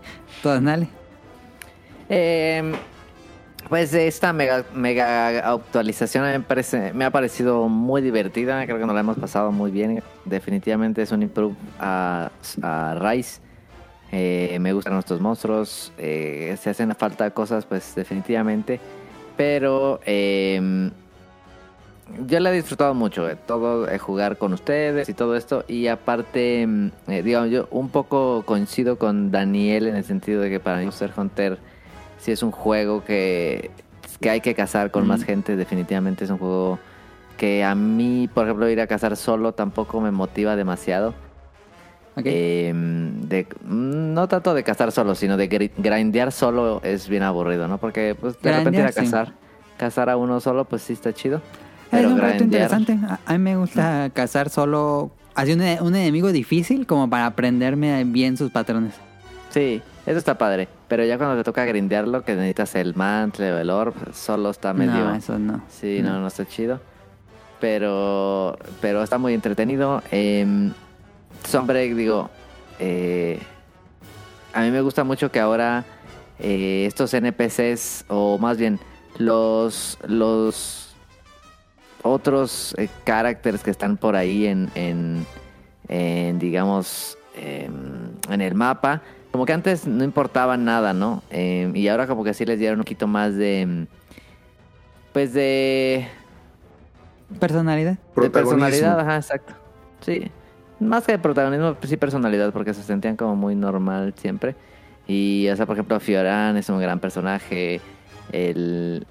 El. ¿Cómo se llama? El capitán de la I. De, El capitán. Ay, no, ¿cómo se llama? Fíjate. El Eh, hermano del están nuevo chidos. profesor de Pokémon. De Pokémon. sí.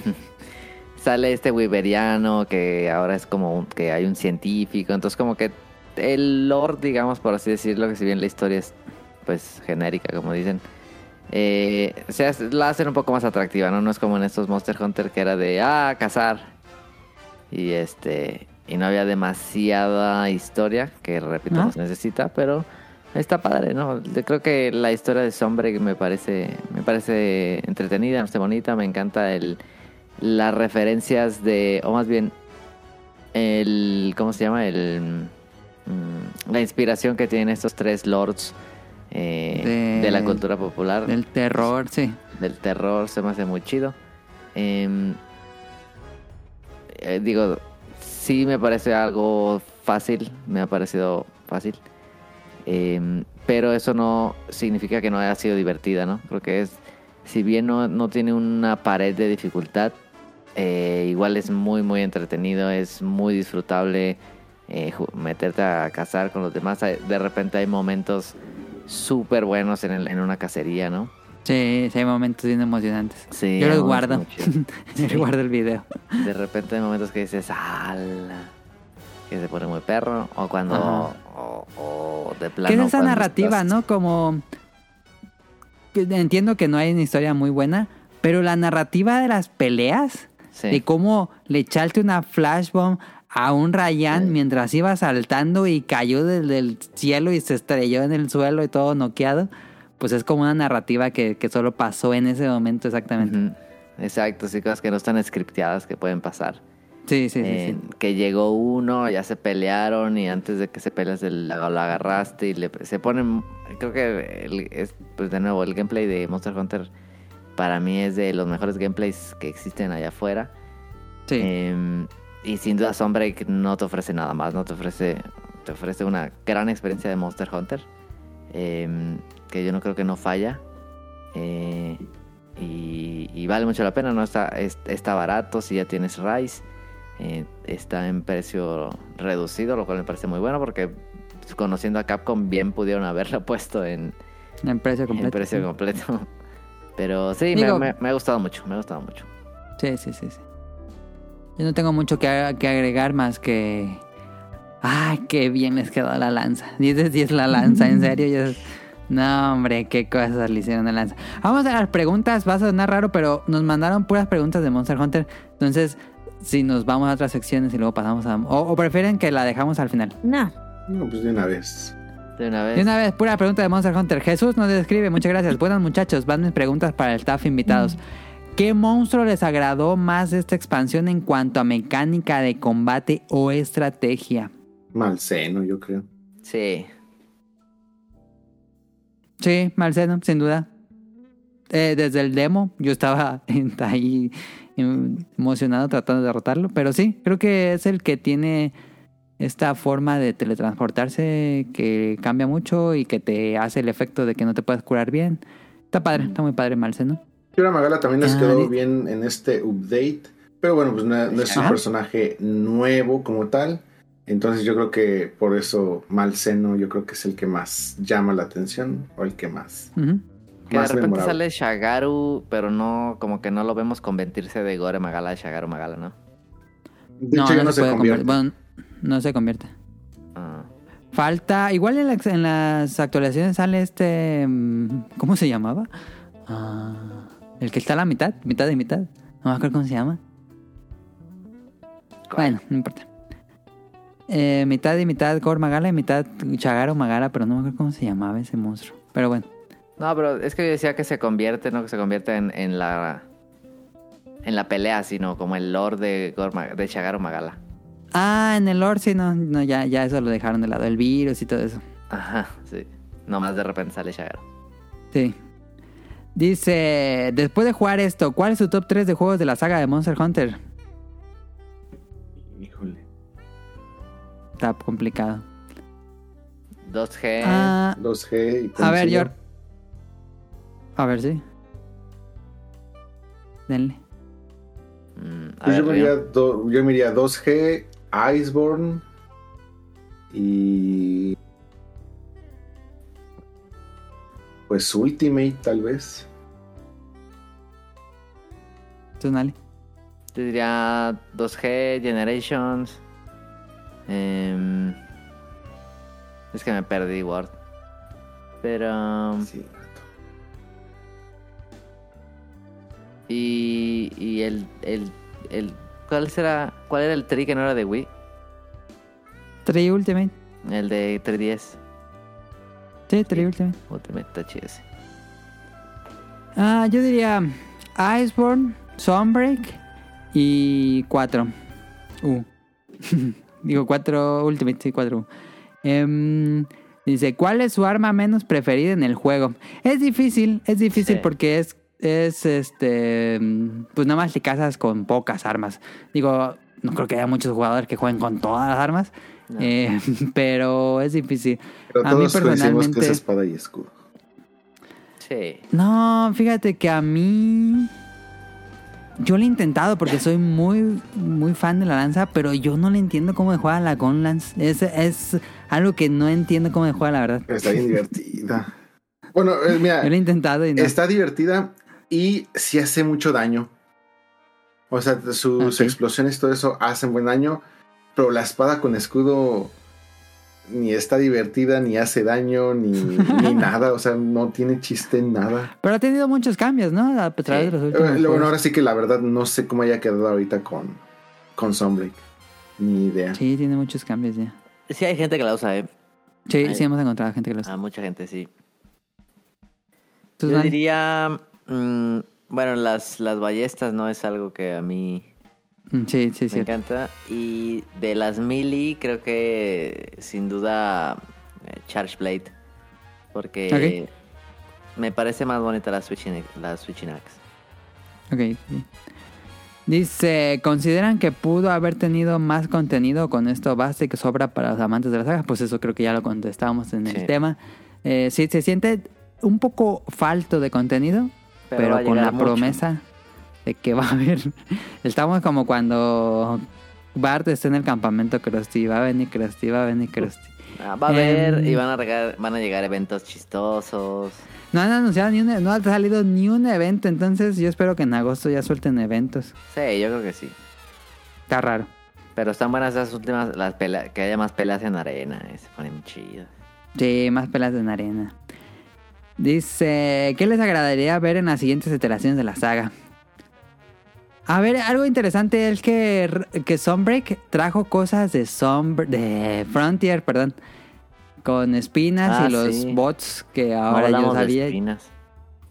Llegó, ¿creen que se abra la puerta para traer monstruos de Frontier a la serie principal?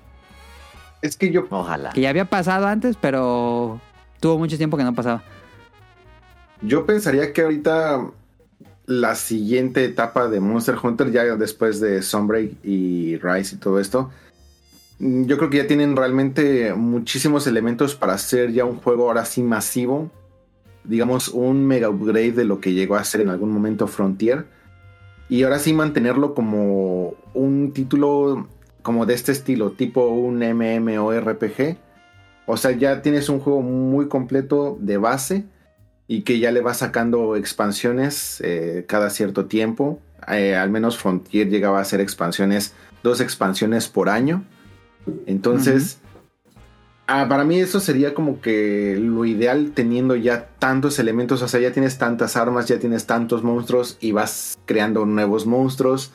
Tienes una cantidad enorme de mapas disponibles.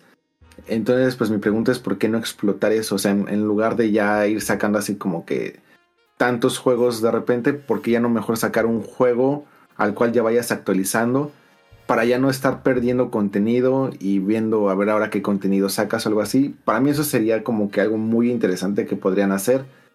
No sé qué tan fácil o difícil o económicamente les convenga, pero a mí me gustaría mucho algo así, Frontier 2, por así decirlo. Frontier War. Ándale. ¿Quién sabe Habrá, habrá qué que ver qué tanto monetizarían ahí dentro para que sea un juego como servicio. Sí, porque me imagino que, que la gente esté comprando el juego físico digital de 69 dólares, pues sí, es una buena Es un ganancia. negocio, sí. Me imagino que tendrán que tener una suscripción como tenía Frontier. Ujú. Que yo feliz la pago, eh. Sí, este dice, ¿consideran que es un juego contendiente al juego del año? Pam, pam, pam. Híjole. Yo no Pues, creo. Yo tampoco. A ver, ¿por qué no? Pues es que contra qué va a competir. O sea, de entrada, por ejemplo, yo no he terminado ni continuado, por ejemplo, Elden Ring, pero ustedes que sí lo hicieron, a pesar de que son obviamente estilos completamente distintos, si ustedes tienen que darle a uno el juego del año, se lo darían a Monster Hunter por encima de, por ejemplo, Elden Ring. Buena pregunta. Híjole. Yo creo que no. Y también, pues, es una expansión más que un juego completo, ¿no? Em, yo, yo no daría, no le daría el, el, el GOTY a una expansión. Pero mm, definitivamente es de lo mejor que hay en el año. Juego del año, yo no creo. Es que yo, yo creo, Creo que, que ni, va a ser lo- ni siquiera lo pretende, Sí. o sea, pero no por eso piensen que no es buen juego, o sea, yo No, simplemente creo que mejor. va a otra categoría, o sea, yo creo Sí. que es como si te encuentras un juego muy interesante, no sé, en- por ejemplo, yo ya sé que ustedes no juegan juegos para móviles o cosas así, pero es como si te encuentras un juego muy interesante para tu móvil Obviamente jamás le darías el juego del año a un juego de móviles, pero pues te entretiene, funciona bastante bien. Sí. Le inviertes ¿Mm? dinero si quieres. Eh, yo creo que no, o sea, no es un juego que esté pensado para algún día pretender a juego del año, como lo fue en algún momento tal vez World. Ujú. Sí, este. mm, Sin duda de los mejores multiplayer del año. Tal vez no es el juego del año, pero yo casi estoy seguro que va a ser el juego que más juegue este año. Sí. Ah, eso sí fácil. Dice, ¿les gustó más este juego que el Ring? Saludos y abrazos. Es que es bien difícil compararlos. No, yo creo que. Mecánicamente me gusta más Monster injusta. Hunter, sinceramente. Sí. Pero pues es que Elden Ring es un mundo abierto, que tiene un resto de cosas por hacer y, y secretos y jefes y armaduras y todo eso. Está increíble y es muy ambicioso. Ah, la comparación Pero- es injusta. Es injusto, pero pues mecánicamente control del personaje, movimientos, pues sí me gusta más Monster Hunter. Sí. Em, y pasamos, muchas gracias Jesús, pasamos a Heladito. Saludos y los mejores deseos a todo el staff e invitados de verlo. Antes que nada me gustaría agradecerles que hablen de este tipo de juegos. Yo antes no tenía ni idea de Monster Hunter, pero gracias a sus especiales que han hecho y el contenido que comparten sobre la franquicia que conocí. Y ya que le entré, quedé enamorado de las mecánicas de juego, diseño de los monstruos, las armas y armaduras y definitivamente pienso seguir con la expansión y posi- posibles futuras entregas. Y eso fue gracias a ustedes. Se agradece muchísimo. Yo no entiendo por qué su afición a Monster Hunter. Este, parecemos una especie de mm, Promotor. eh, promotor exactamente de Monster Hunter, pero, pero es más nuestra pasión hablando. Eh, en cuanto a mis preguntas para este episodio, ¿es Hombre lo mejor que ha llegado a Monster Hunter? ¿Qué hizo falta o no para que haya sido la experiencia perfecta? No, pues está difícil. eh, yo personalmente, dificultad, siento que sí está mucho más rebajada. Y contenido. Y contenido. Monstruos, tal vez. Sí, variantes. Sí, porque de, de ¿O- armas o creen que armaduras no hay esperaban mucha mucho? queja. Tal vez, tal vez nuestra expectativa era mayor. Pero, o sea, si es una expectativa con justa razón. O sea, creo que es la, como ya veníamos diciendo, es la primera expansión con eh, menos cantidad de monstruos. Entonces, yo creo que ninguno nos esperábamos que si estuviera así como que tan limitado en esa parte. Pero, ¿Mm? pues bueno, o sea, falta esperar las, eh, eh, las actualizaciones, a ver qué, qué sucede.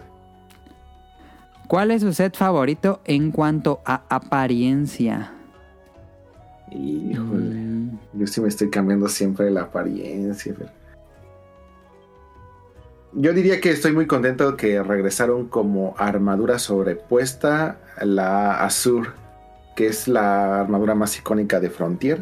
Subí unas Ah, imágenes sí, hace sí, a- fotos. a Sí. Twitter. Me gusta mucho eso, pero, o sea, soy de ese tipo de personajes de, de los memes que es así de yo en la vida real y mi personaje, porque casi siempre soy un personaje femenino. Entonces sí, siempre estoy haciendo mil modificaciones a, la apariencia hasta que, que me guste y cosas así, pero esos, esas enfermedades pues ya son personales. A mí me gusta mucho la armadura de Baselgius, pero en Sunbreak no me gustó tanto. Sí le movieron mucho al casco y a las sombreras. Porque en Iceborne se sentía así un mono así bien fuertísimo. Y acá como que se ve más robusto que fuerte. Ah, y eso sí, tomen en cuenta, pues, esto es muy interesante también. Millie, este, si es una persona normal, entonces él sí usa personaje masculino. Entonces hay una muchísima diferencia en los estilos de las armaduras entre personaje femenino y masculino. Cambian Sí. muchísimo la misma armadura. Entonces eso también está muy interesante. ¿Tú, Nali, tienes algún set favorito? Aunque Nali todo el juego ha usado Garangol. Pero se ve chido. Este, ya estoy haciendo el layer de, de diablos. ah, ok, ok, ok. ¿Tu Es favorito sería Diablos? Sí. Eh, Y esta nueva, la de G, está bien chida. Cambia Ujú, bastante. sí, está padre. La de Tonali es que eso, pero no lo quieras mentir. Eh, no, horrible. De- Qué bueno que no hemos matado casi a quesos, fíjate. Sí tengo su mazo y nunca lo he usado. No tiene lanza. ¿Qué eso no tiene lanza? Raro. Está bien feo el Ah, mazo. Pero, ¿qué te iba a decir? Eh, esto tal, tal vez no lo, la otra estaba checando así medio superficialmente, no tan clavado. Muy pocas este, armaduras como hechas para mazo, eh. Sí, ¿verdad? Para lanza hay muchas. No, para. Así, una que te des Luger, la armadura sin ponerle de, de- de decoraciones. Ajá, ajá. Una o dos. Está raro. Sí, es que sí, casi sí. todas las tienes que poner. Porque compartes casi lo mismo con cuerno de batalla y en casi todas tienes que usar decoraciones. Sí, tienes que estar decoraciones o tienes que estar teniendo un tutti frutti ahí de varias. y ya no me gustan los Sí. Y fíjate que en lanza hay mucha armadura que ya tiene ward y ward up. Por lo menos esas dos que son ultra útiles con lanza. Entonces sí ayuda mucho. Sí. Y por último dice, ¿cuál es su bestia favorita de toda la franquicia? Y Yo, pues ya saben, Devil Joe. Ah, rátalos. Rátalos. Lo máximo. Ok. Pues ahí está. Y Ya. nada más lo único que no lo hace perfecto. Bueno, no, no es cierto. Pero la única queja sí seria es que pues faltó eh, una pelea gigante. Gigante que le estábamos diciendo en el, aquel programa. Yo eso sí lo extraño. Y que todos nos fuimos con la Eh. cinta del tráiler de el, ver Sí. el barco y, y dijimos, "Uh, ya, ya volvió. Ya volví. viene. Y quedamos. Y con eso de que los lobbies son de 4, pues ya no va a haber los Siege de Ward, que ocupaba 16 personajes, 16 jugadores. es De... cierto. Va a haber World 2, o sea, eso, eso va a pasar. Sí, va a haber Ward 2. Sí. Eso va a pasar. Pero bueno. Este, pues ya hablamos bastante de Monster Hunter. Eh, ya casi llevamos una hora 40 hablando nada más de Monster Hunter. Pues vámonos a la otra sección. Escuchen el opening de la semana y ahorita venimos.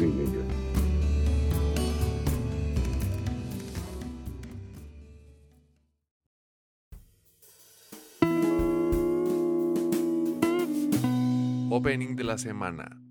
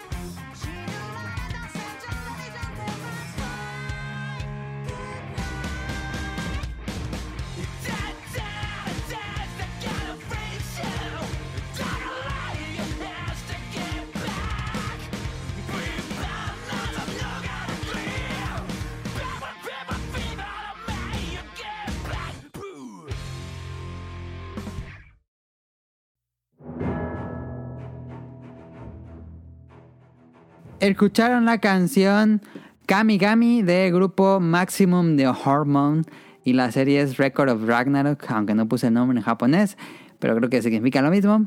Este Este es- grupo lo han de recordar por el segundo opening de Death Note.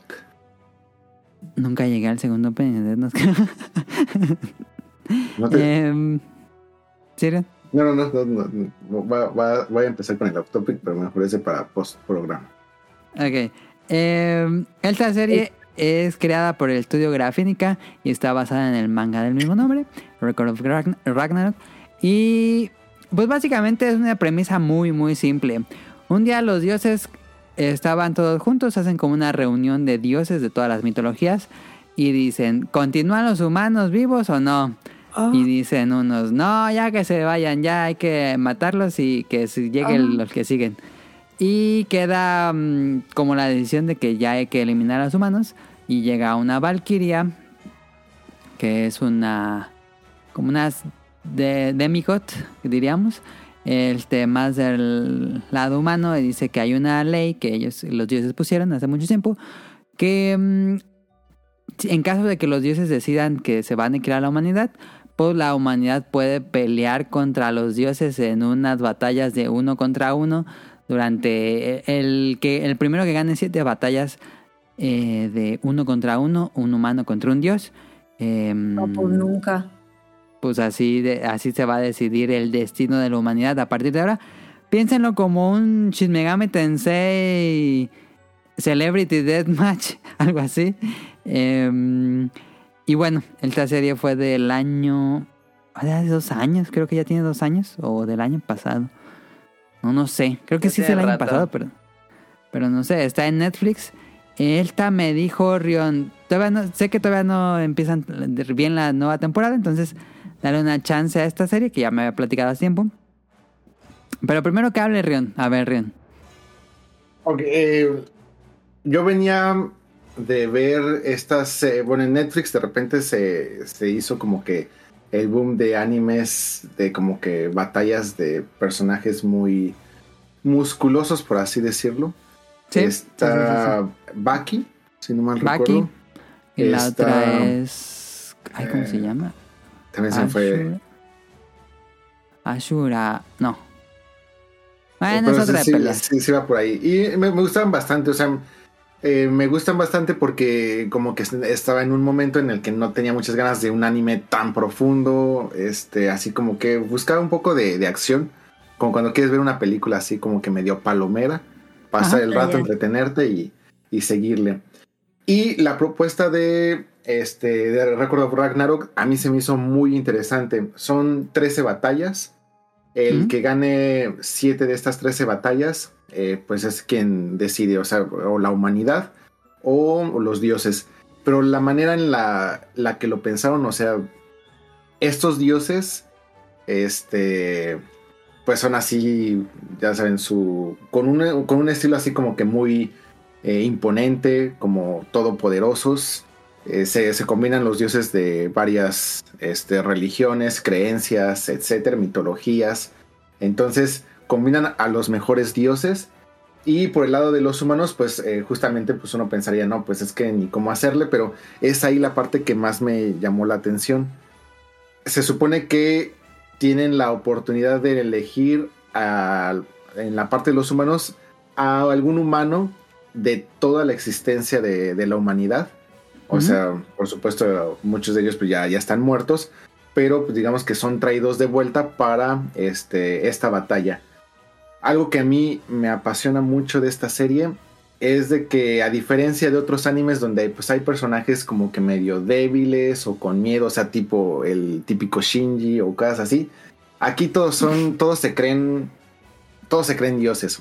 Unos porque lo son, otros porque tienen mucha confianza en sus habilidades. O sea, todos son una pistola, todos son unos cabrones, eh, todos son muy buenos en lo que, en lo que hacen, en sus habilidades. Entonces, te ponen un- o te meten en un hype donde tú dices, es que, pues a ver, se van a rifar un tiro, ¿quién va a ganar?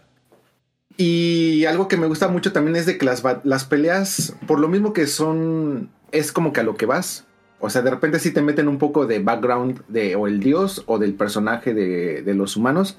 Un poco de historia como para que conozcas. Pero eh, no tienen tantos power-ups como que muy sacados de, de la manga. O sea, como que de, entrada ya te dicen, este personaje va por este estilo. Y como que de ahí se mantienen constantes. Y ya es una pelea, pues, desde mi punto de vista muy interesante.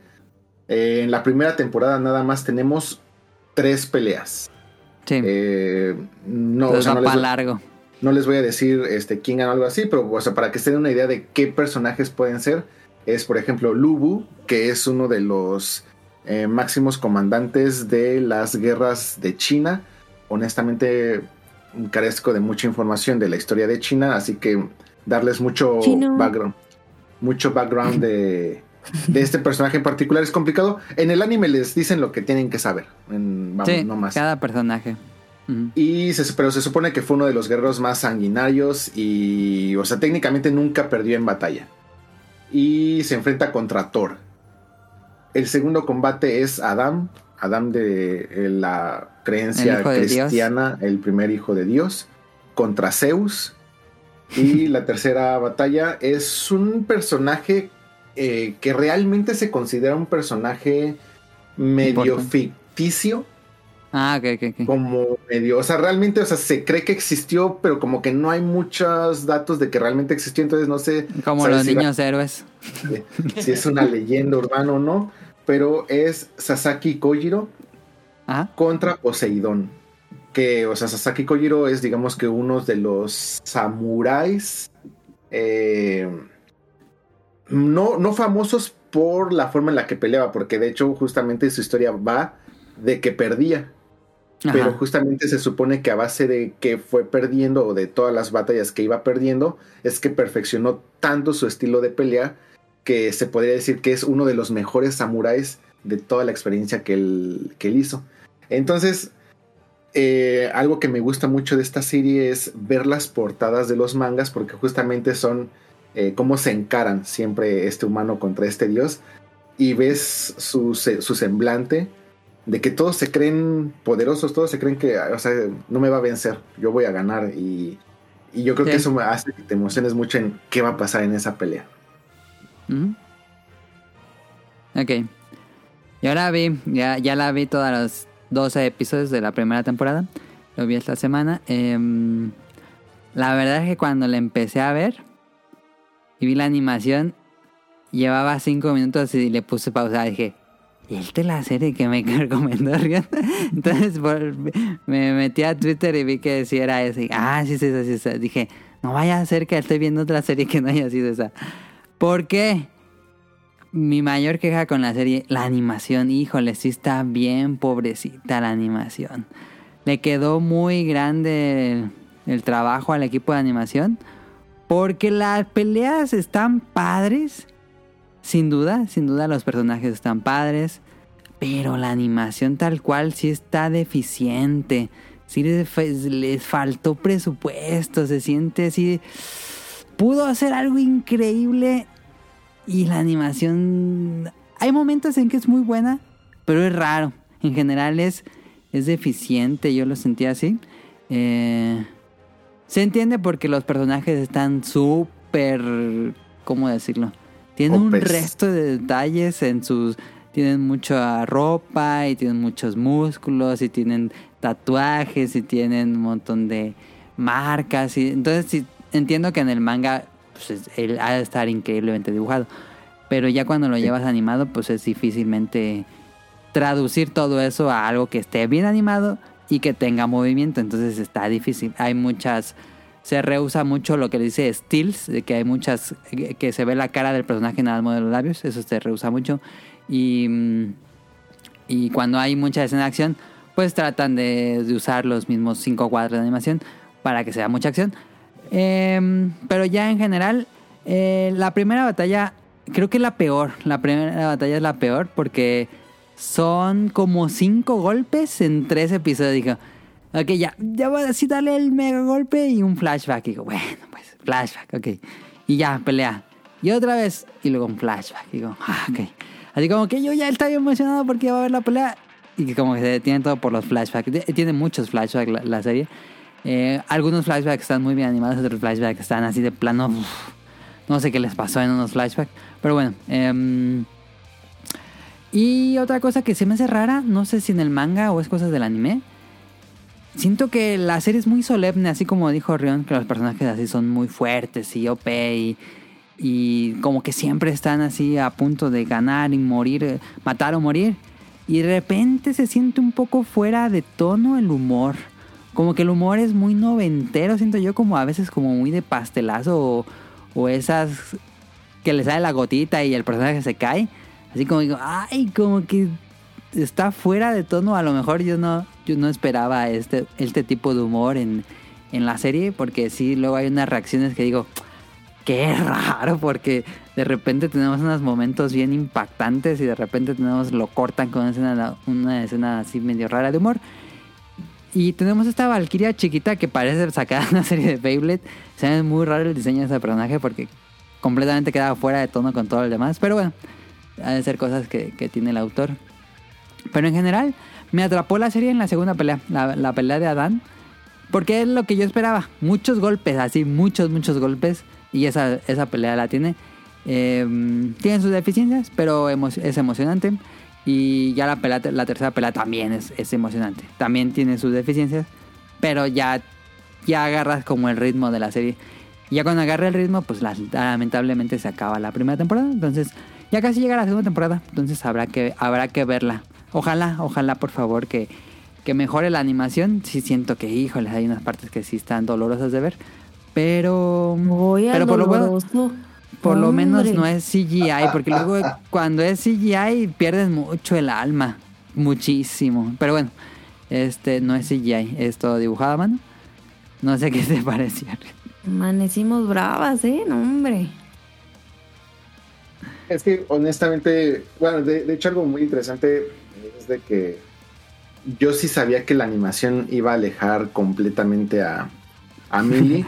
De hecho, es, es, eh, yo creo que recordarán, si no es que yo creo que nada más Jefes Tomar, recordarán que ya habíamos hablado este, de, este, De esta serie, sí. de esta serie con Rob Sainz. Ajá. Este, yo, eh, Rob Sainz también le, le- le agradó bastante, tengo entendido, al menos lo que platicamos es- esa vez. Y yo sí era un anime que quería mucho que viera a Millie, aunque sabía que la animación lo podía alejar un poco, pero definitivamente decía, bueno, si ahorita como comentó, no sé si fue hace dos podcasts, comentaste que habías elegido este, la reseña porque pues ya no había mucho que, que reseñar Sí. en, en el apartado de, de animes, entonces dije, ah, pues justamente fue la de este LOL.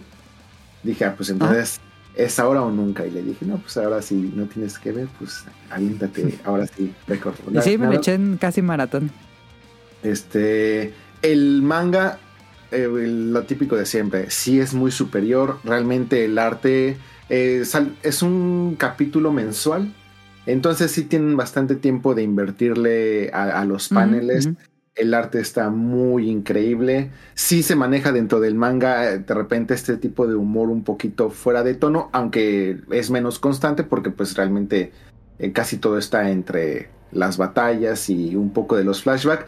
Eh, los flashbacks se llegan a sentir un poco pesados porque realmente la serie empieza luego luego a los golpes. Sí, Entonces, sí, sí. eh, no hay mucho background. Entonces, muchos de estos de.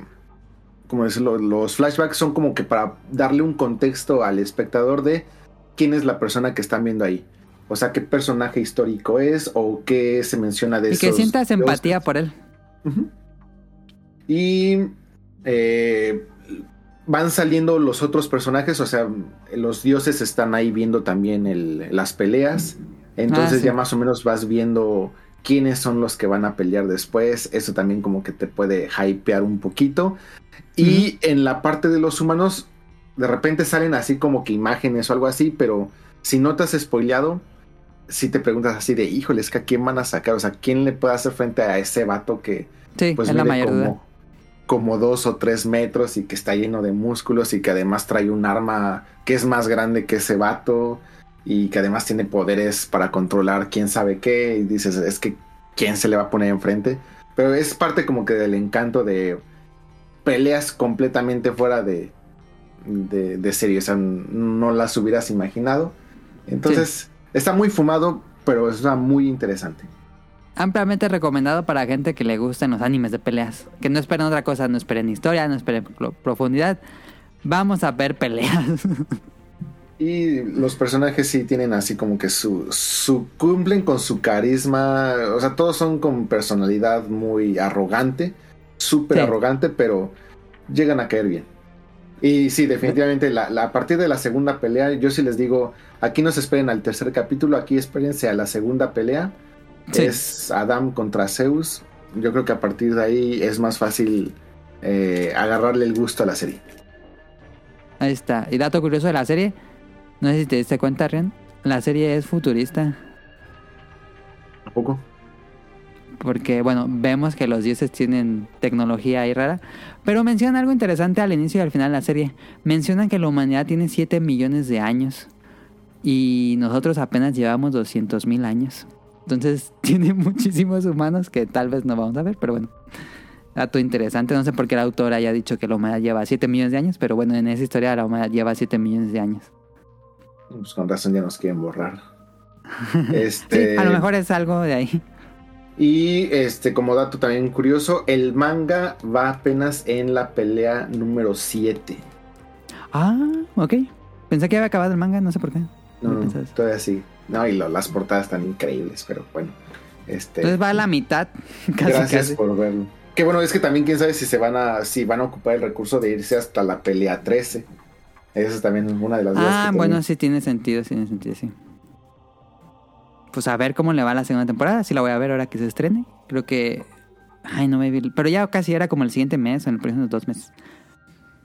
Caro. Te dejo Te tu dato pasaste, sí te pasaste. ¿Por qué me pasé? Que Porque es, dolorosa. dolorosa de ver. ¡Ay, no! ah, es que hay unos, hay unos frames que están bien mal dibujados los ojos. Decía, ¿quién dibujó eso? Me desesperaba. eh, datos curiosos, Caro. No mames.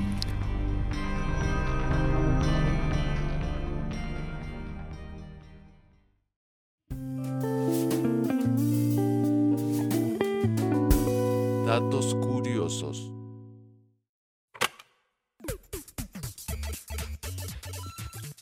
Ok.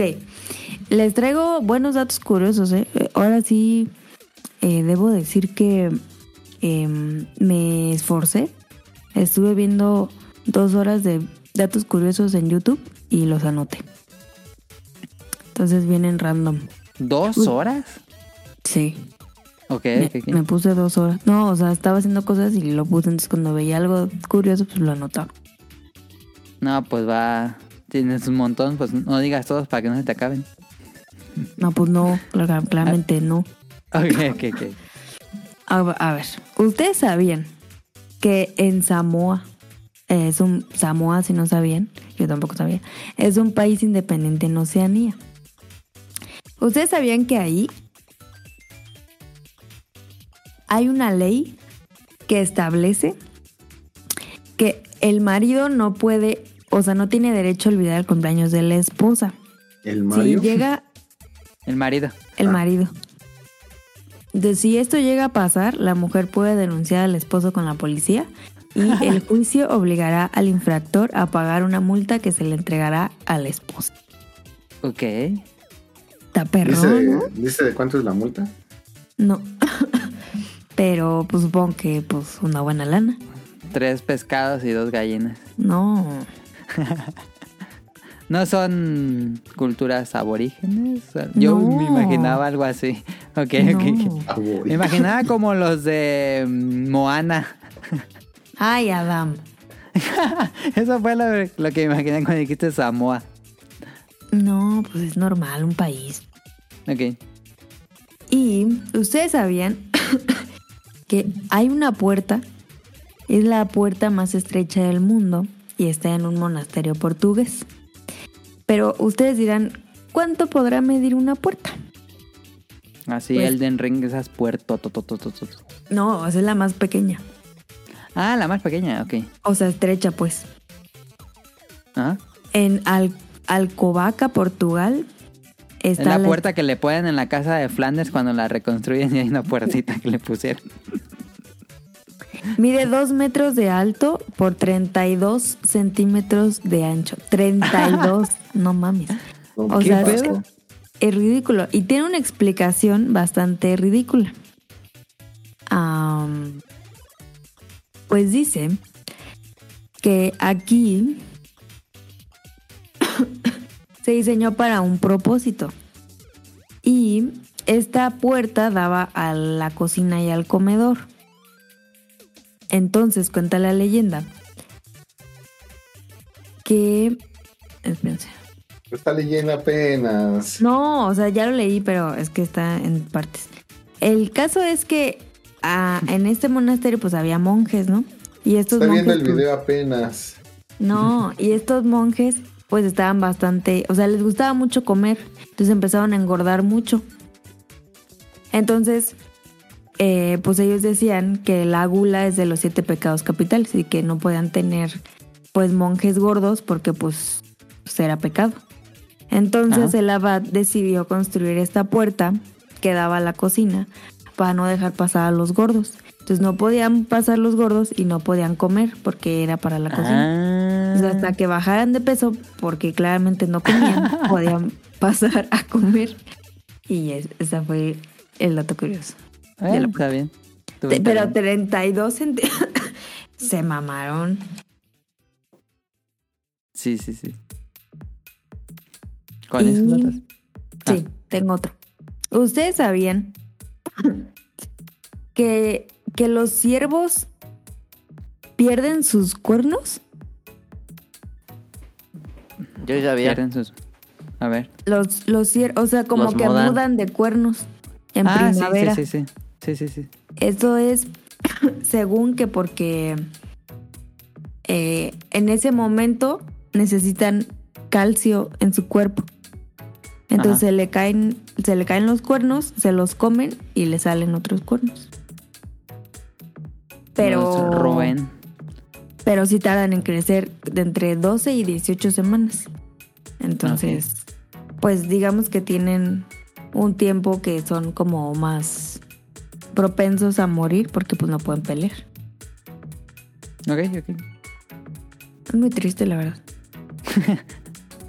Ahí están los datos de Caro. No, espérate. Ah, pensé que era el último. Dijiste uno más. Sí. ya. Espérate. No, ya se No, te acabó tiempo. falta uno, espérate. No, ya. Ok. Sale, adiós. ¿Ustedes sabían que tuvieron que pasar 15 años para que Snorlax se pudiera parar? Sí. Ah, pues sí, sí, sí, sí, sí. Yo no sabía y dije, ¿qué pedo? ¿Sí es cierto? El Sprite, ¿no? Siempre estaba acostado. Ajá. Bueno, se, se va parando poquito a poquito. O sea, en 1996 estaba así de panza. Sí, en el completamente. 98 de ladito. En el 99 De se sentó poquito. En el 2000 como que se quería parar, pero seguía como de pancita. En el 2002 seguía de panza. En el 2004 más de panza. En el 2006 ya se sentó bien. En el 2008 seguía sentado. En el 2009 como que quería alcanzar sus piecitos. En el 2010 como que ya su torso ya estaba más arriba. Y en el 2016 en Pokémon Go ya está parado. Ah, ok. Aunque pues se aparecía parado en la serie. En la serie animada. Ay, mira, yo no sé. Eh, pues vamos. Y tengo Vámonos para a la para la la sección ya. que ya no usas la de palabras raras. Ah, Ah, pero ya quedó muy largo el episodio de esta semana. creo. Ah, bueno, pues los guardo. te las tienes que poner en el, en el guion que te comparte Adam. Sí, ahí ponlos en el guion. Para contabilizarlos en el tiempo No, que pues puede durar el programa. Ay, sí, como si hubieran dejado de hablar en Monster Hunter para no sé. Pues Díganos. Es cierto, esa sección del glosario beta ya tiene rato que no regresa, ¿eh? Y tengo todavía palabras que me mandó Now.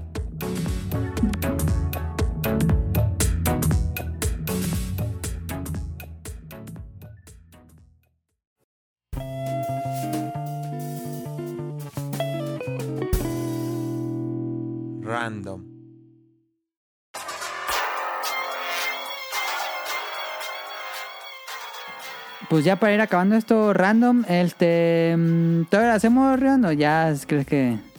No, pues, si quieres lo, lo pasamos. No, no creo que alguien sufra por no escuchar el. ¿De qué La era reseña. random? La Dragon reseña de la nueva película de Dragon Ball.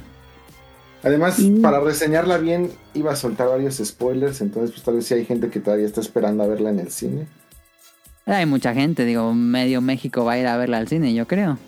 Y, ¿Tú vas entonces, a si ir? quieren, No. si quieren, la guardamos. A ver, la- a ver, pero. Pero rápido, Rion, así sin spoilers. ¿Está no, bueno o no? No, no, no está buena. ¿Cuántos que- ¿Cuánto Rion Yun le das? Híjole, cuatro, yo, cuatro de diez, yo creo. No Ah, manches. 4 de 10. No, pues no vale la pena. No, o sea, o sea, cuatro o seis. Pero, no- Pero no, no está bueno. Ojo que Rion Jun es bien fanático de Dragon Ball. Sí, me gusta mucho. Y bro, ¿Y te la, la última película de, de Broly me encantó, pues así salí, pero encantado. Como Uy, yo, yo me gané Del el odio en Twitter porque no me gustó, bro. Bien merecido, bien merecido. Yo fui a verla al cine. Y le dolió, le dolió la animación. Entonces, No, esa tiene muy buena dolido. animación. La animación de Broly es muy buena, pero él está de CGI.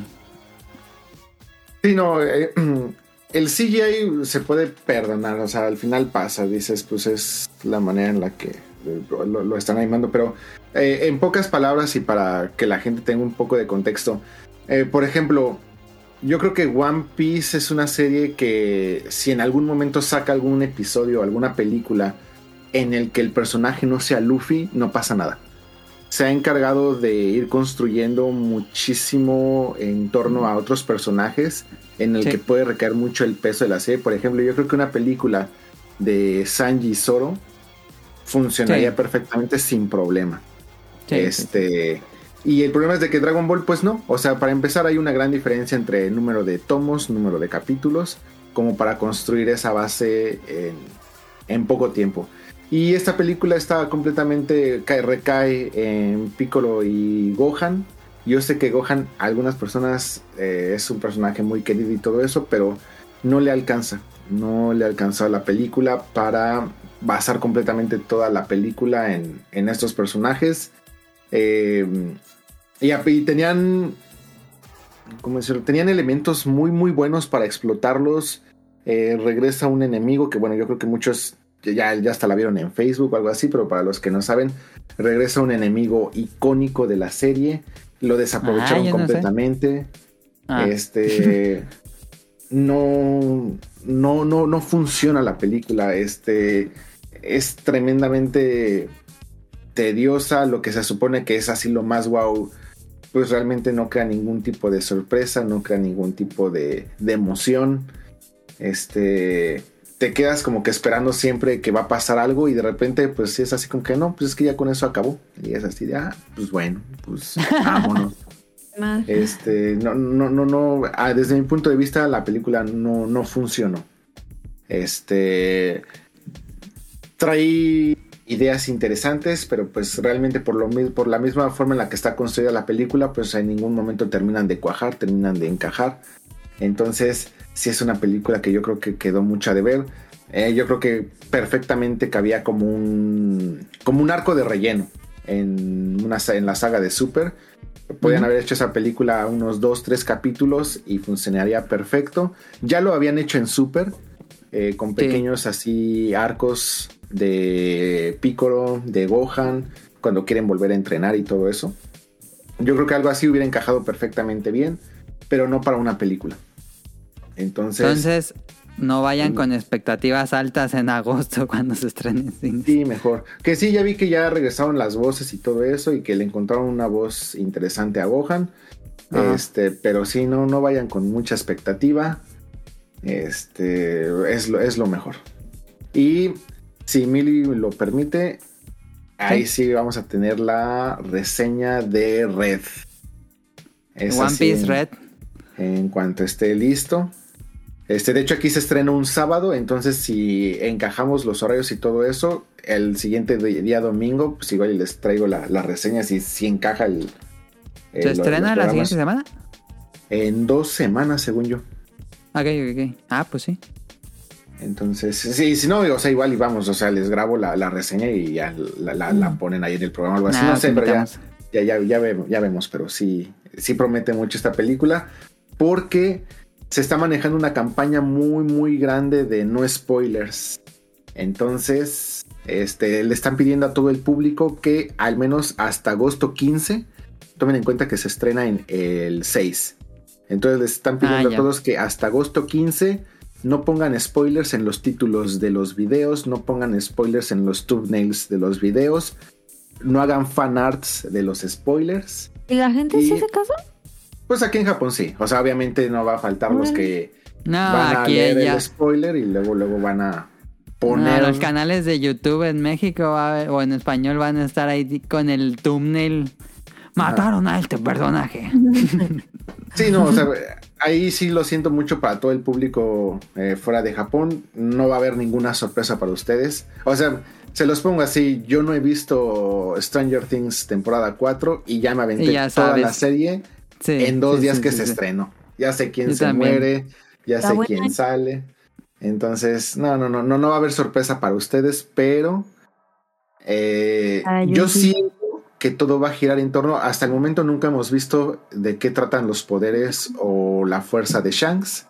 Yo creo que por fin lo vamos a saber. Y por lo mismo de que nos están manejando que no se manejen spoilers. Y como esta película sí está escrita por Oda, entonces pues al parecer todo parece indicar que sí va a ser canon.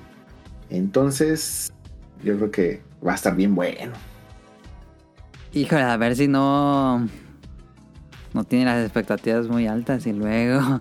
De, hecho, algo que, o sea, yo al principio dije que no me llama mucho la atención porque todo parece indicar que va a ser un musical y yo no soy fan de los musicales, ¿Qué? perdón a los fans de Disney. No sabía que eso. Entonces, o sea, para empezar, pues sale Uta. Uta significa canción, que es la hija de Shanks. Entonces, va a haber mucha música en, en- en la película y dicen que es un tipo musical, o sea, Uy, musical yo. Entonces, a ver, a ver qué pasa, pero bueno, al menos vamos, la acción en los trailers. eh, Si ya vieron el último trailer, yo creo que van a estar medio hypeados. Vean el último trailer, se acaba de sacar hace tres días, dos días, en el One Piece Day. Entonces, este, yo creo que eso los puede hypear un poco. Ahí está. Entonces ahí está la película de Dragon Ball. No, no mencionamos spoiler por, porque apenas se va a estrenar en México. Pero bueno, dice Rion que thumbs down. Entonces, eh, pues ya, eso sería todo por este programa. Ah, me llegó una pregunta. Digo, ya hicimos las preguntas, pero me llegó una pregunta en Instagram de JC, el que nos- me manda por Instagram. Espérame, déjenlo abro. El Juan Carlos. Ah, espérate. Sí. Mira, Panini acaba de anunciar que van a traer Sakamoto Days a México. Lo van a publicar en México. Qué bien. Y eso sí se los recomiendo a todos, ¿eh? Mega thumbs up para los que Yo leí duda. los primeros episodios y es muy buena. Es como John Wick, pero en manga. No, y ahorita se puso puta, no, no, no, muy bueno, muy, muy bueno. Ah, sí lo voy a comprar ahora que salga Panini. What would you do if I sang out of tune? Would you stand up and walk out on me? Lend me your ears and I'll sing you a song. I will try not to sing out of key. Nos describe JC. Saludos a los integrantes del podcast y a los invitados si es que hay. Eh, esta semana les traigo un chisme que sucedió. A ver, no lo he A leído yo. ¿eh? Salió a la luz el fin de semana pasado que en un restaurante bar llamado Sora Sky Bar aquí en Orizaba, no sabía dónde era pero bueno, en Orizaba hubo una riña dentro del establecimiento. Un joven de 26 años, quien entró en una discusión con los meseros, se hicieron de palabras y esto llegó a los golpes, a lo cual respondieron los guardias del establecimiento atacándolo según contado por su pareja y dentro de su desesperación unos dicen que él se aventó del tercer piso No. y otros que lo aventaron los guardias. No. ¿Qué pedo? Jorge de 26 años sufrió una fractura craneal y está en estado de gravedad. Madre Según las mía. noticias del bar público, un mensaje donde se deslinda de lo sucedido, argumentando que el joven nunca fue al bar.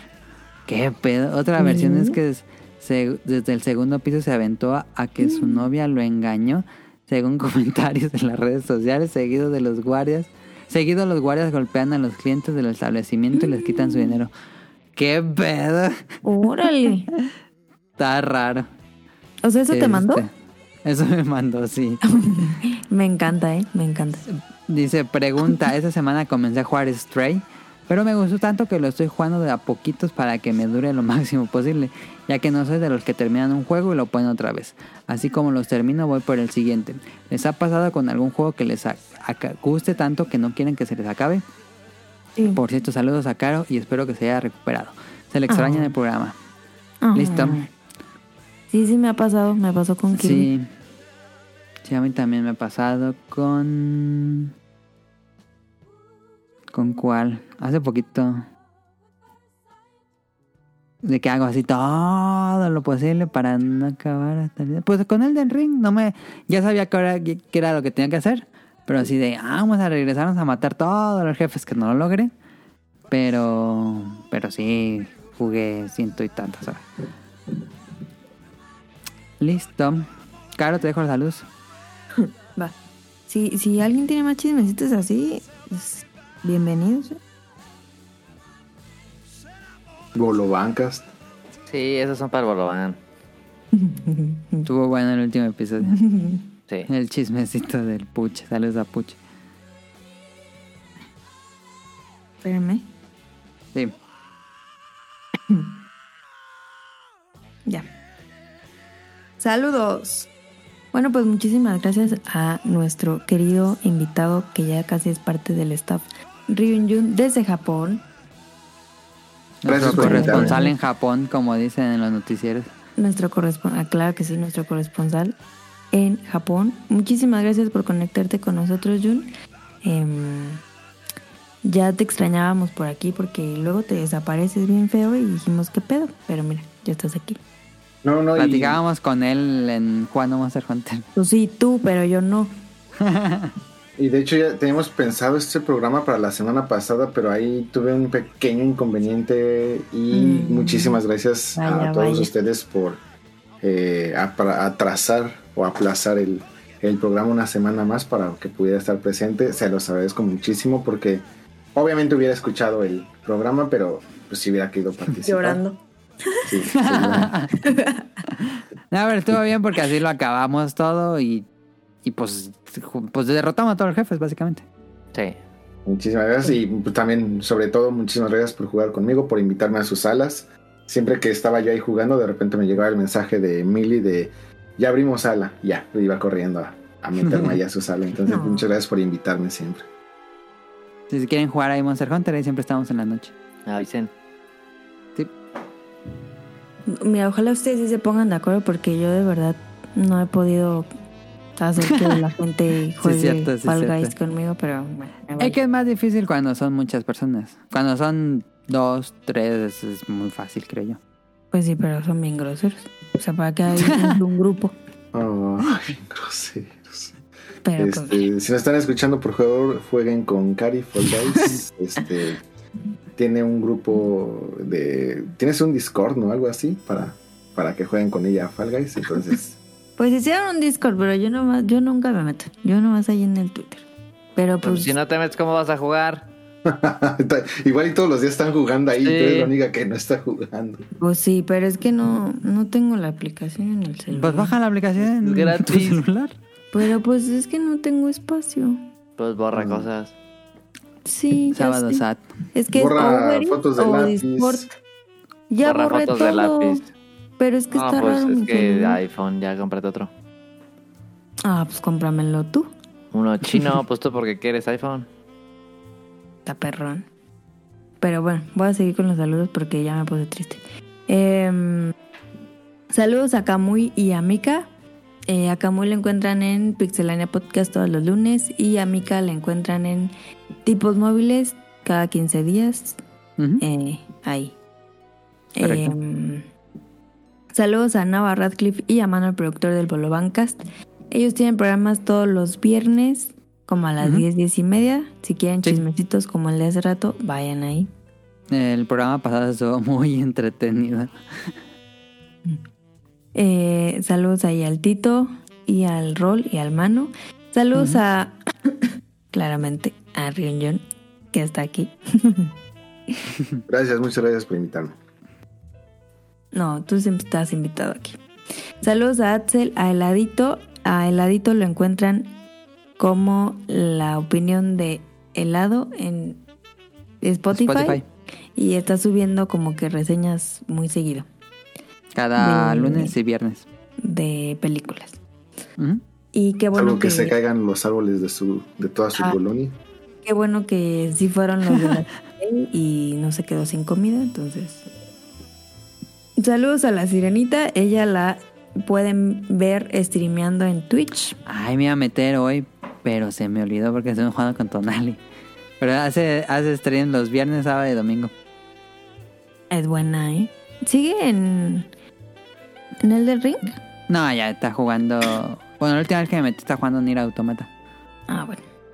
Saludos a Rob Sainz, a Jacobox, a Jesús Sánchez, a Aline, que ayer fue su cumpleaños. Estas son las mañanitas que cantaba el rey David. Hoy por ser tu cumpleaños, se las cantamos aquí. Aplausos. Felicidades, Aline. No sé si Eh, Aline es su nombre o fue un nickname que se habrá puesto, no pero bueno, sé. saludos. Porque es Aline. Saludos a. Pues Ajá, no sí. sé. Pero vayan a felicitarlo. Saludos a Festomar, eh, que tiene como mil podcasts él. Tiene dispositivos móviles, muy bueno. Va a sacar uno nuevo, que creo que se llama Compass o algo así. Y Mm, Todavía no sale, según yo. Ajá, y pues ahí vayan a escucharlo, ¿no? Saludos a Protoshoot, hasta Canadá. Saludos a Eric Muñetón, a Carlos Bodoque y a Dan, que creo que también ayer fue su cumpleaños. Saludos a Andy, al señor Suki, Ah, no sé. que espero que ya esté mejor de su manita. Ajá. Saludos a Gerardo Olvera, a Oscar Guerrero, a José Sigala, a Mauricio Garduño, a Game Forever. Saludos a Gustavo Mendoza, a Andrew Lesink, a Marco Bolaños, a Vente Madreo, a Gustavo Álvarez, al Quique Moncada. Saludos al doctor Adrián Katzerker, a Carlos McFly y me está faltando uno. Katzerker ese era, ¿no? Al Pues sí, lo otro, al, al que era de de la presa de Daggett, la presa, ¿cómo era? Ah, saludos a Daggett. Daggett. Y. Ay, disculpen ahí mi tos, ¿eh? pero es que. Pues son las secuelas del COVID que no se va, Ajá. pero bueno. De despedida, pues síganos en arroba podcastvete en Twitter, nada más estamos ahí. Y es podcast con S, no con D. Eh, suscríbanse al canal de Apple Podcast, iVoox o Spotify. Y también en Alexa ya estamos. Tenemos programas nuevos cada domingo.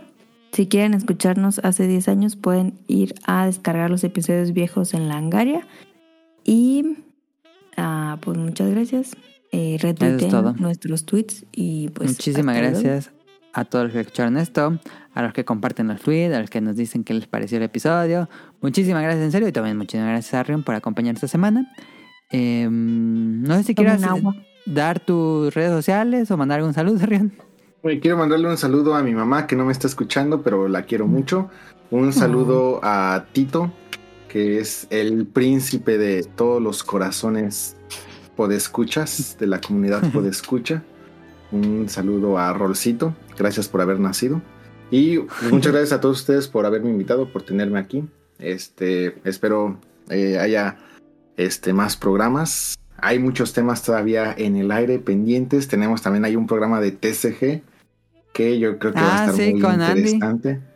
Este, entonces, pues ya en algún momento armaremos varios proyectos. Entonces, pues gracias por considerarme, invitarme y ser mis amigos. Gracias a ti, Rion. Vámonos, eso es todo por esta semana. Nos vemos la próxima. Bye. Hasta luego. Bye.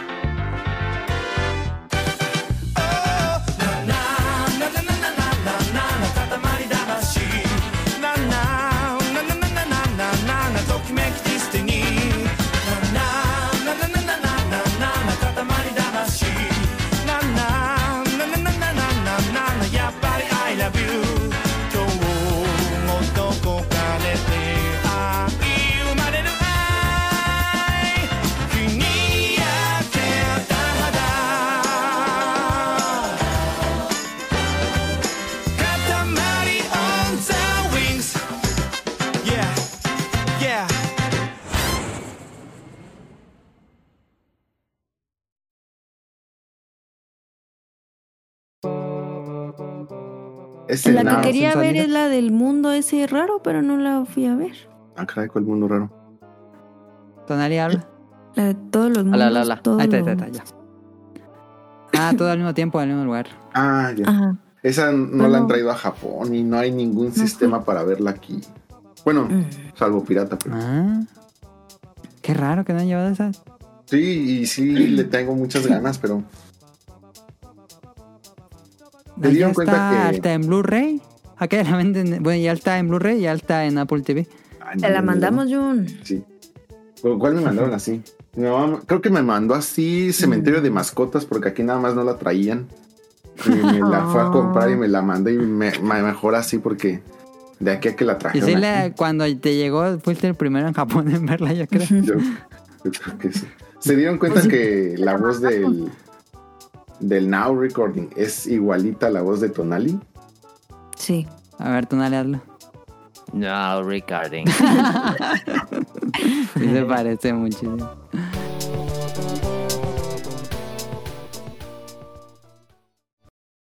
Good luck.